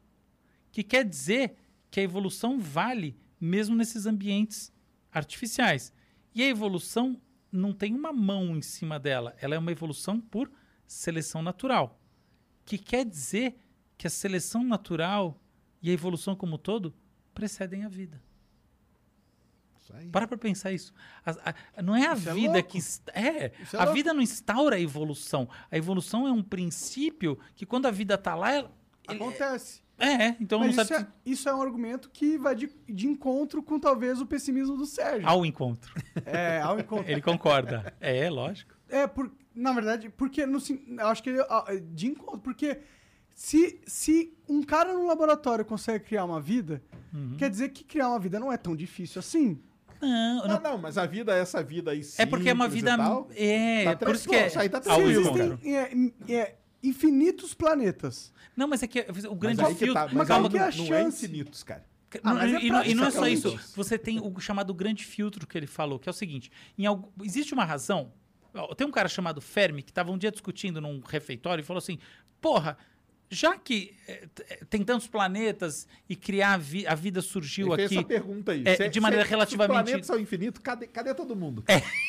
Falou o melhor conversador do mundo cadê definiu. todo mundo? Mas você É. não argumenta que a vida como a nossa, no- dada a nossa complexidade, você não argumenta que, não, que é possível que já tenha existido em outros planetas. Você argumenta que isso é possível. A nossa tipo de Possível, porém não provável. Essa é a questão. É porque, tipo, a gente ainda não passou por esse filtro, entendeu? Então, em teoria, é possível. Isso. em- em teoria, não. É possível e ponto. É, Você é tem razão. É possível que alguns planetas, um vida da mesma complexidade como a nossa, possa ter sido desenvolvido. Possa, mas possa. nunca ter passado por esse filtro. Não, não, o filtro. Ou mesmo que ele tenha passado, ele pode ter um outro filtro. Que é o filtro de. Ele, ok, ele sobreviveu, mas e comunicar-se? Será que é possível dentro do nosso universo? A gente não sabe. Será que é possível você ir além da velocidade da luz? Porque se ele estiver num local que tá. Não, além da velocidade da luz, parece que é difícil. Então, mas se ele estiver num lugar onde a velocidade da luz nunca vai alcançar aqui, e aí? E se, se essa super civilização se desenvolveu num lugar onde eles nunca vão conseguir se comunicar com a gente? Também é possível. Estaria de acordo com o filtro. Sim. É, é- é verdade o que você está dizendo. Eu prefiro ver da seguinte maneira. Parece que a formação de organismos maiores, mais complexos, ela tem uma dificuldade a mais. Tá? Eu, nesse ponto eu concordo com o Sérgio, porque na verdade é, é também, meio eu também consenso aí. É assim, existe um salto, que é um salto foda, que é você criar sistemas biológicos que progridem, tá? que segue, se estendem através das gerações. Isso é uma coisa absurda, mas não é que Craig Venturi e qualquer outro cientista é Deus. Isso é uma coisinha. Existe uma outra coisa que é como é que eu gero aquilo que nós entendemos como vida, que é uma outra coisa. Vários tipos de organismo, eles proliferam, eles são assim, eles são assados, muitos são multicelulares, tem tecido, tem isso, tem aquilo, e eventualmente tem esses que são cognoscentes, eles conhecem as coisas como os mamíferos etc, e outros mais. Mas isso daí parece que não é simples, parece que tem, te- tem um gap probabilístico aqui, entendeu? A probabilidade vai decaindo e chega uma hora que ela decai muito. Uma coisa interessante de pensar, todo mundo pensa isso de um ponto de vista muito é, da biologia é, do, do cosmos mesmo. da uni- Mas tem um outro aspecto que é realmente psicológico, que é assim, talvez é, o grande problema seja justamente é, essa, essa maneira como a gente tem de pensar as coisas. Porque, veja bem, o ser humano quer dominar a galáxia. Agora imagina que um outro organismo surge em qualquer lugar e ele quer dominar a galáxia. Mas ele vai se matar lá mesmo, igual provavelmente os seres humanos, e vai acabar o planeta deles também, igual provavelmente os seres humanos. Então, esse é um argumento absolutamente secundário, tá? O primário, 99,99, é esse que foi colocado antes, e eu concordo inteiramente com o que o Sérgio falou, e é isso aí, tá? Então existe um grande filtro probabilístico que vai da um, da- da- do procarionte, tá? Daquela célula não sem núcleo organizado, até essas estruturas complexas, eucariontes, é o ser humano.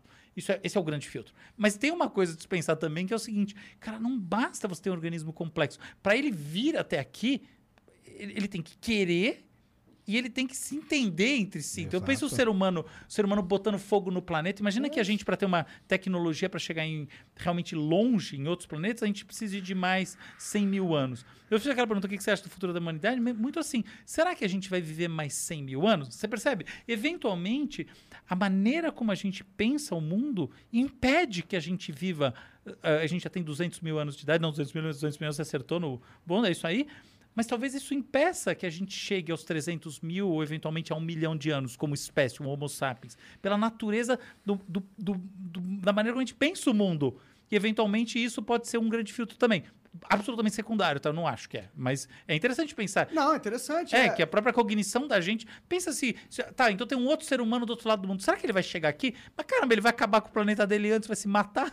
claro que não vai. Mas por isso que o pessoal hoje já coloca nas equações desse negócio de vida esse fator autodestruição. Exato. Que não era muito falado antes. Isso, agora é super. Agora o pessoal coloca muito. E aí, quando você coloca esse fator na equação, cara, aí esse seu infinito aí, ele desaba, cara. Entendeu? Desaba totalmente. Não, eu, eu, eu, eu- concordo, mas eu. E eu discordo de vocês não de uma questão lógica e racional. É de mais de uma questão filosófica de visão de, de universo, entendeu? Uhum. Eu não acredito que esse universo foi criado ah, pra só ter a gente. Mas, mas Eu quem não disse que ele foi acredito. criado para alguma coisa? Por que, Então, que eu- foi eu acredito- criado então, para a gente é alguma a coisa? puta cagada eu lá. acre- Então, é que é, é O Igor que a já definiu pra gente. discorda. É, eu não acredito no acaso, de certa forma, Sim, entendeu? sim. Acredito no acaso, o acaso existe nesse nosso contexto. Mas eu não acredito que a existência veio ao Veio ao acaso. acaso, entendi, Entendeu? Eu, entendi. Eu, eu, eu acho difícil de acreditar nisso, porque a existência não precisava existir. Claro. O existir Sim. não é uma probabilidade. De, A de gente, fato. na verdade, é uma exceção de uma regra geral A- a que própria- é Não não, existe. existir. Exato. Perfeito. Então, a regra do jogo lógico é a existência não existir. Entendeu? As coisas não existiram. Mas o- a gente nasce, a gente já quebra essa regra a partir do momento que a gente nasce. Tipo, algo existe. Existe algo. Portanto, a probabilidade que era maior não venceu. Que era de não existir nada. Essa era a maior probabilidade. Ela não venceu. Isso me abre esperança de acreditar que Aconteça em talvez a pontos, né? realidade não seja a que a lógica me aponta, dado as ferramentas e o. E sim algo que eu não conheço. Entendeu? Eu acho que, pra mim, é mais provável que seja uma continuação de algo que eu não conheço, de que seja um término do que tudo que existe. Porque a gente pode pensar egoístamente, a existência não é só você. A, a minha existência vai acabar, não que significa que a existência vai acabar. Mesmo que o universo congele e vire não sei o que, ele ainda vai estar aí, de certa forma, entendeu? Mas eu acredito que toda a consciência é tão poderosa quanto a existência universal. Mas isso é uma questão religiosa minha, entendeu? Por isso que eu sei que não tem lógica nenhuma. É só, não, não, eu tem sim, cara. acreditar. A lógica tá na maneira de explicar. Isso foi incrível essa explicação. Achei que você. Aí um negócio bem interessante, só pra vocês terem uma ideia. Por exemplo, ele falou que uma coisa muito importante é a água. E ela é realmente importante. Da onde que veio a água que tá aqui na Terra? Aí todo mundo pensa que ela veio dos asteroides. Porque os asteroides bateram aqui, teve uma época no sistema solar. Na hora que você faz a conta, a conta não fecha. Entendeu? Tem mais Não água do que tem poderia mais água do de que esteroide. Exata. E da onde que veio esse- essa água extra? Os caras descobriram. Do Sol. Do sol? Exatamente. O vento solar, Isso. que, que, que é carregado de hidrogênio, quando ele encontra pequenos pe- pedaços de poeira que estão aí pelo sistema solar, esse hidrogênio ele gruda ali naquela poeira e essa poeira depois ela pode ter é, chegado na Terra e ajudado a dar essa água extra. Que então, caraca, que da hora. tá vendo? Uma coisa que é a água, que é fundamental, para essa pra vida. vida. E tá relacionado a um, ecos- a um sistema Ao- que é fundamental ao universo, Ex- que é o Sol. Então, ele está relacionado com o Sol, que é um tipo de estrela muito específico. Então, você já começa a, a, a funilar aquele negócio. Que você falou, ah, não, é infin- porque não é infinito. Quantas estrelas são iguais ao Sol? Não é infinito. Poucas. São, é, um, é um tanto lá. Sim, Então, um tanto outro resto, cara, você já tira da jogada. sim. E sim. aí você vai afunilando. Não, eu E é entendo isso que o pessoal completamente. eu faz, concordo entendeu? que com vocês que a probabilidade de existir uma vida ultra avançada, que já dominou o nosso universo, e a gente só não vê porque eles colocaram uma plasma na- ao redor do nosso planeta, só transmitindo as Mas do estrelas. outro lado, mas aí do outro lado tem, o, tem uma, uma galera que fala, cara, existe sim, entendeu? Então, E o Bob que teve Lazar? lá. Então, Sa- Sabe o que eu acho que é uma discussão legal também em cima disso tudo? Existindo ou não, como são os extraterrestres? Como, como, qual é, do ponto de vista da nossa visão da ciência e também do imaginário, esse ser? Pra mim é aquela questão da Lua. Não, mas como é que você o acha que ele é? se adaptou ao sistema onde ele foi criado. co- aí ele vai ser mal, cara. Vai ser mal, pode ter certeza. Esse terrestre, eu tenho esse terrestre bonzinho. cara. Eu, eu, eu, eu tendo a Tem concordar. uns que vem aqui, é Massamato aqui, né? Faz umas figurinhas. Mas ali é o dever de casa mas das como crianças. vocês acham E que se maldade for uma questão evolutiva Não, com contraproducente? Olha só. É, é, é, Não, como, como vocês acham que ele é fisicamente? O, o Monark hoje ele tá num nível de profundidade, assim, absurda. assim, absurda. Só cada Humanoide. pergunta dessas a gente tem que parar e falar, putz, Cara, é que a gente já conversou isso 200 milhões de vezes. é, nossa, esses temas são incríveis. Existe um livro, cara. Existe um livro muito falando em forma, né? Existe um livro de, de um ufólogo que é isso aí. Morfologia extraterrestre. Isso como você acha que é? Cara, eu não. Eu primeiro que eu, eu não acho, né? Porque eu acho que não existe, né? Sim, Mas sim. Não, mas que considere exista, que né? são seres Se do nosso existir, na sua imaginário. concepção, como seria? Cara, eu acho que seriam assim meio humanoides, sim. Acho que seria. Eu- acho que eles teriam certamente simetria. Eu, não vejo... Simetria? Simetria. Ah, sim. É, Ser vivo sem simetria é foda, não vai longe. Primeira coisa, simetria, né? Tipo, não, não vai ser estilo bactéria. Até bactéria tem simetria. Não vai ter, tem alguns protozoários, são as coisas que não tem muita simetria, porque eles não são. Não tem metamaioria, né? Não divide. Eu acho que vai ter simetria. Primeira coisa, eu acho que ele vai ter órgãos do sentido próximo do cérebro. Ah, sim, com certeza. Olhos e tal. Então, e nesse sentido vai ser diferente de um, uma bactéria ou qualquer coisa assim. Tem alguns pa- sensores, né? Sensores perto do cérebro. Cérebro, sensores, simetria. Agora, coisa- você vai ter perna. Eu vi uma parada muito bizarra, Difícil, que era um, um canal chinês deles cozinhando cérebro de porco. E o que é bizarro pra mim é que o cérebro de porco é idêntico, tem um formato diferente, mas é idêntico ao cérebro humano. Sim, lógica. Idêntico. Mas É claro, muito mamífero, bizarro. todos, os mamíferos são tudo- tudo- todos iguais. Você acha que a gente é tão diferente assim do porco no todo? É nada. Sim, eu Cara, olha os é órgãos, olha, olha o coração, olha tudo. Não, Tanto cara, o pessoal usa, né? Lógico, exatamente. Tu testa É. no porco. Então, mas será que o, o alienígena teria um cérebro também similar? É, Isso é bem legal o que você está falando. Eu, eu acho que o, o fato do cérebro do porco ser parecido com o nosso reflete as condições adaptativas do planeta Terra. Talvez seja diferente. Tem algum O animal... cérebro, sim. Por exemplo, uma ave muito grande, o cérebro dela é, é parecido com o cérebro do porco? Eu não sei Não. como é o cérebro de uma Não, ave. não, não, é diferente. é, Assim, a questão não é tanto de tamanho de ave, tá? O cérebro da ave, ele é diferente porque, assim, o, o cérebro humano, o cérebro do porco, etc, tal, você consegue ver os- a hemisferização muito E é clara. tudo rosinha, bonitinho, com aquelas curvinhas, tá ligado? Ah, não, isso aí. tá, não, isso aí você vai ver no da ave também. A Ah, questão é. Então, mas sei lá, ó, abre aí um cérebro de Pô, não quero ver não. avestruz, que é grandão. De porco é que você não quer ver mesmo, avestruz né? é uma A, a- a avestruz é grandona. Quem disse que o cérebro dela é grandão? Você viu a cabeça da avestruz? Ah, vai saber, né? É maior que um canarinho, né?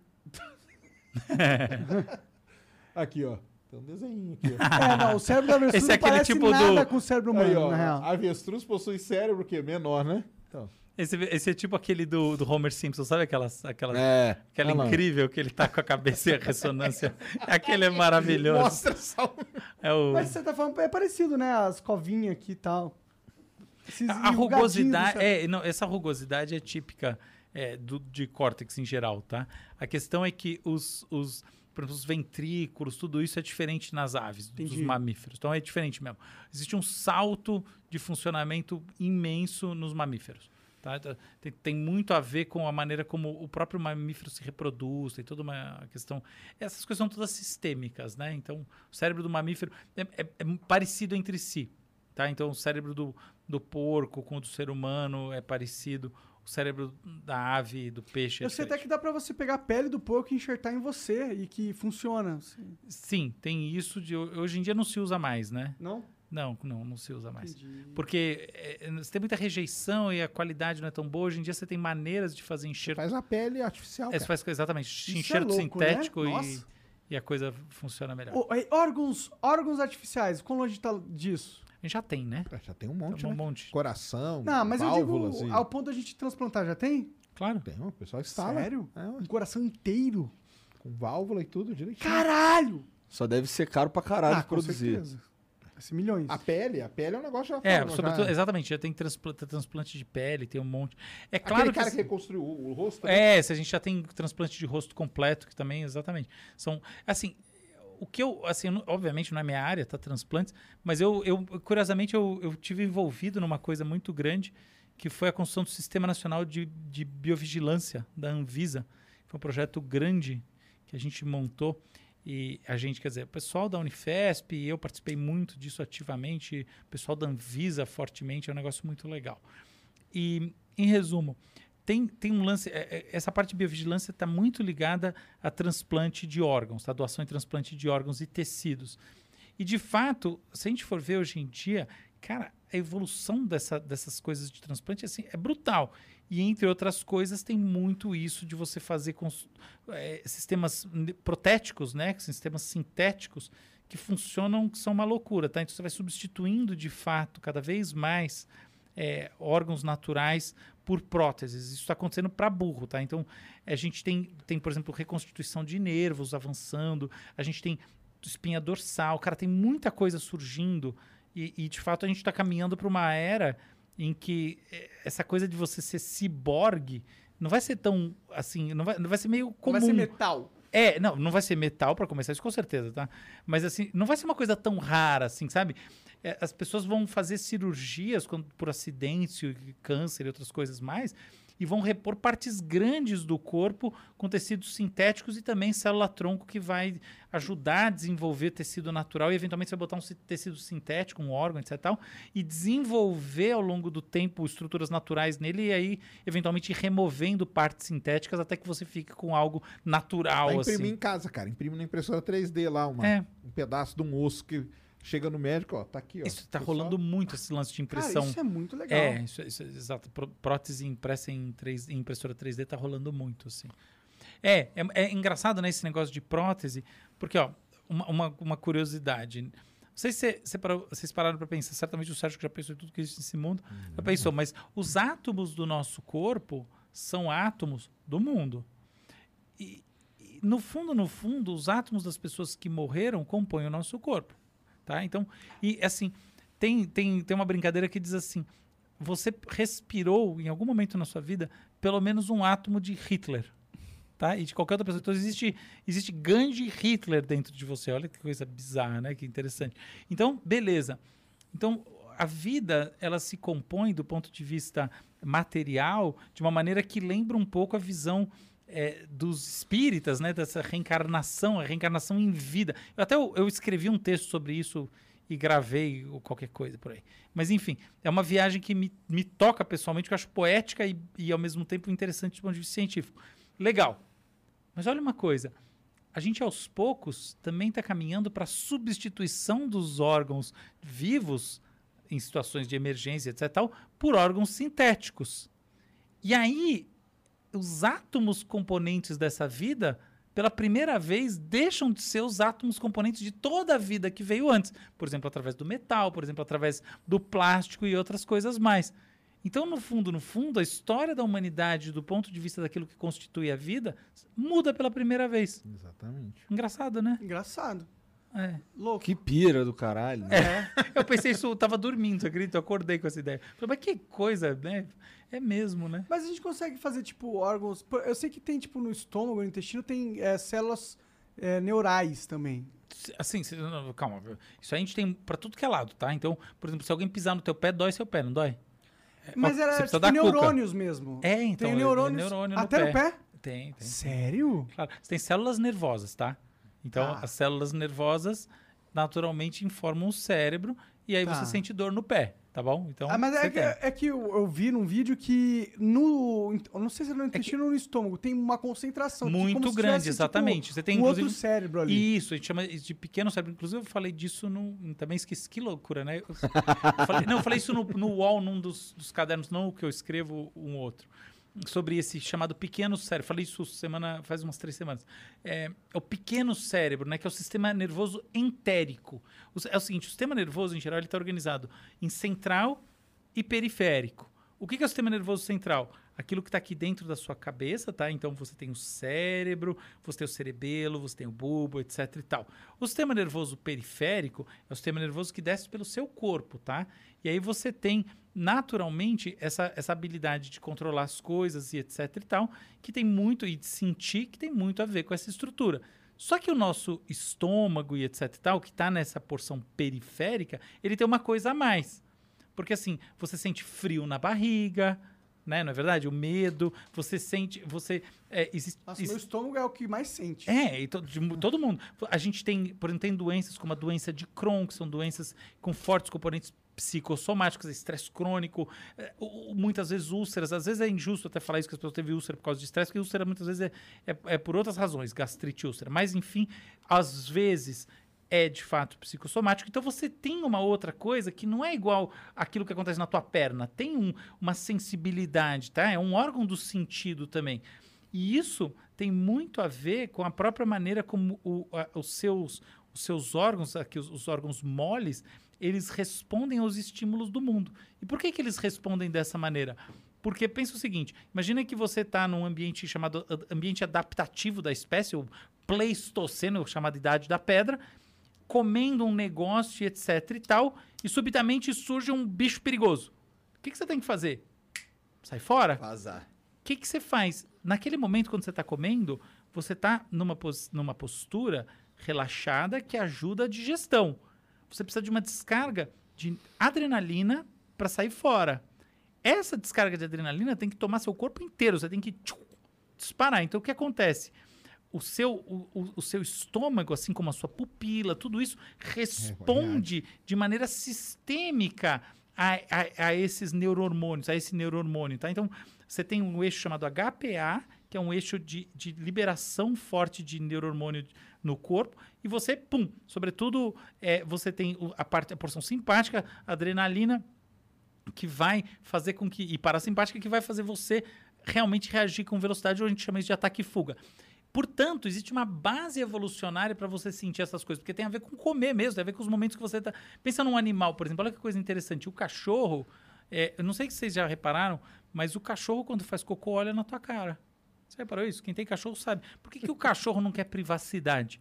Ele olha na tua cara porque é, ele, ele não tem vergonha nenhuma de estar fazendo cocô na tua frente e ele busca proteção, porque ele está desprotegido. Ou seja, é um mecanismo, como ele te identifica como um parceiro, ou mais do que isso, como um líder, né? Ele, ele busca em você essa, essa proteção calma, né? essa calma, para ele poder é, ativar o sistema nervoso parasimpático, né, e, e noradrenalina e tal, e, e evitar que a- a- a- os Aconteça órgãos alguma coisa é, aconteça tenha, alguma né? coisa e ele tem que sair fora correndo. Por quê? Porque aquilo vai travar todo o sistema digestivo dele. Então, é, o sistema é, Estomagal, tá. é, é, na verdade, intestinal. Intestinal. Então, então, o que acontece?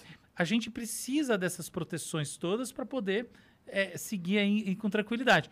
E é esse o, o mecanismo que faz a gente ter essa base evolucionária que faz a gente sentir as coisas na barriga Por isso que evoluíram os neurônios ali. Pra dar essa vazão a esse tipo de sentimento que era necessário. Exato. É, os neurônios, na verdade, surgiram ali por uma razão ainda muito mais ampla. Eles surgiram por causa do movimento chamado peristáltico, que é o movimento de, fazer. Por isso que evoluiu sentir emoção ali.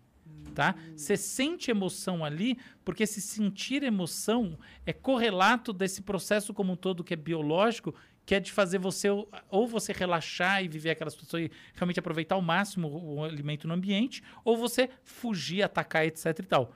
É por isso que você sente emoção. E é por isso que você tem esse. Quando a gente fala de segundo cérebro no sistema entérico, desse nervoso entérico, a gente está falando muito desse aspecto afetivo do cérebro mesmo. E é por isso que ele existe. Maneiro. Legal, né? Que tem isso.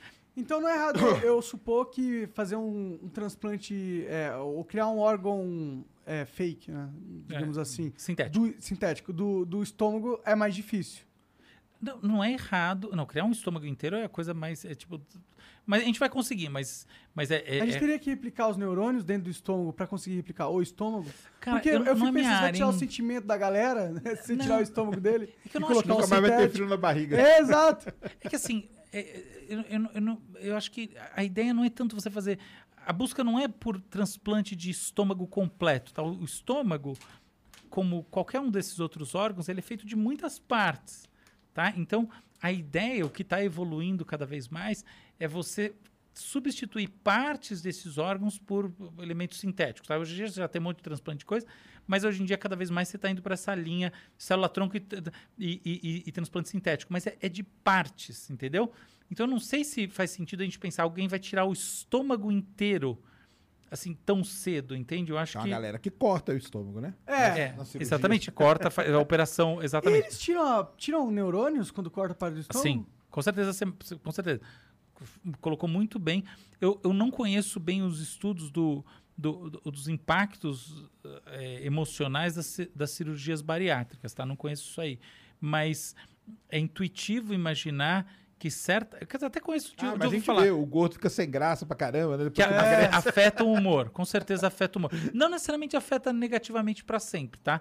Eventualmente é uma fase de adaptação e depois fica tudo certo. Mas em algum momento deve afetar o humor. Eu não conheço bem a cirurgia- os efeitos, mas faz todo sentido imaginar que sim. E eu acho que não afeta só por isso, é porque em geral quando você faz cirurgia grande, você tem uns Tem um efeitinhos. psicológico ali, né? Tem, cara, é cirurgia é foda, cara. indicam fazer um acompanhamento psicológico quem vai fazer esse tipo de É, cirurgia, cara. né? Ciru- cirurgia grande todas são foda, assim. No final o impacto é grande na vida. Pode crer. Até o lance de. Assim, em geral, tomar anestesia geral não tem problema, mas que de fato, é, às vezes, um procedimento grande, uma coisa assim, pode mexer com, com, com o seu cérebro? Pode, por um tempo. Então, isso, a gente vê muito recuperação de cirurgia, pessoa deprimida e tal. Rola muito isso. Pode crer. Maneiro demais. Ah, é doideira, vai imprimir, cara. Compra impressora 3D, O já que, que você tá deixa querendo ali. trocar em você? Meu ombro, cara. Meu ombro podia melhorar um pouquinho. É que eu caí, eu machuquei ele não funciona Vai pôr um amortecedor ali, que aí na hora que você Porra, cair, dá imagina, uma... é, é, seria foda. Não parece uma má ideia. Pô, mas obrigado, velho, por vocês terem vindo aqui conversar com a É isso. gente. Eu, eu que Sérgio agradeço já é da sempre, casa cara. aí, tá aí. Todo dia, felizmente. O Álvaro também já é da casa, pô. O cara Pior trouxe que um já tá, né? aqui. É! Todo dia o gente fala, cara, o que será que ele vai inventar hoje? É. Hoje ele chegou fazendo percussão corporal. É, é. O cara é bom nas paradas. É. Pô, mas obrigado, Álvaro. Quer deixar aí alguma, alguma coisa? Seu, Queria agradecer coluna? todo mundo aí, final de ano. Pessoal, que vocês passem um ótimo Réveillon, todo mundo. Queria agradecer a equipe do Flow aí, esse foi um ano super legal. Vim aqui, vim no Critique, vim aqui nessa casa já sem chegar sem Waze nem nada. e que a gente tenha um 2022 ainda melhor que esse ano. Tá bom. Tudo de bom pra todo mundo aí. Obrigado, cara. E o Sérgio segue lá no Space Today, no Ciência Sem, Fim. Segue lá, vou chamar o Álvaro pra ir lá no Ciência Sem Fim, bater um papo com a gente, vai Vambora. ser maneiro pra Vai ser. caramba. Um feliz aí ano novo pra todo mundo também, né? Que 2022 seja sempre melhor. Um parabéns Obrigado pro pra filho vocês, do né? Sérgio, que É, é, verdade, amanhã. tá fazendo aniversário Amanhã, amanhã. amanhã, Ricardo, grande beijo do papai pra Aí. você, tá fazendo aniversário. E vocês aí, brigadão aí por esse ano aí. Valeu. Muito maneiro. Tamo aí, a gente que agradece. Tamo juntasso aí. Valeu. Então, ó, vocês que assistiram aí, obrigado pela moral também. E, bom, a gente se vê Na em próxima. breve. Eu não sei quando é. Mas até lá. Beijo. tchau.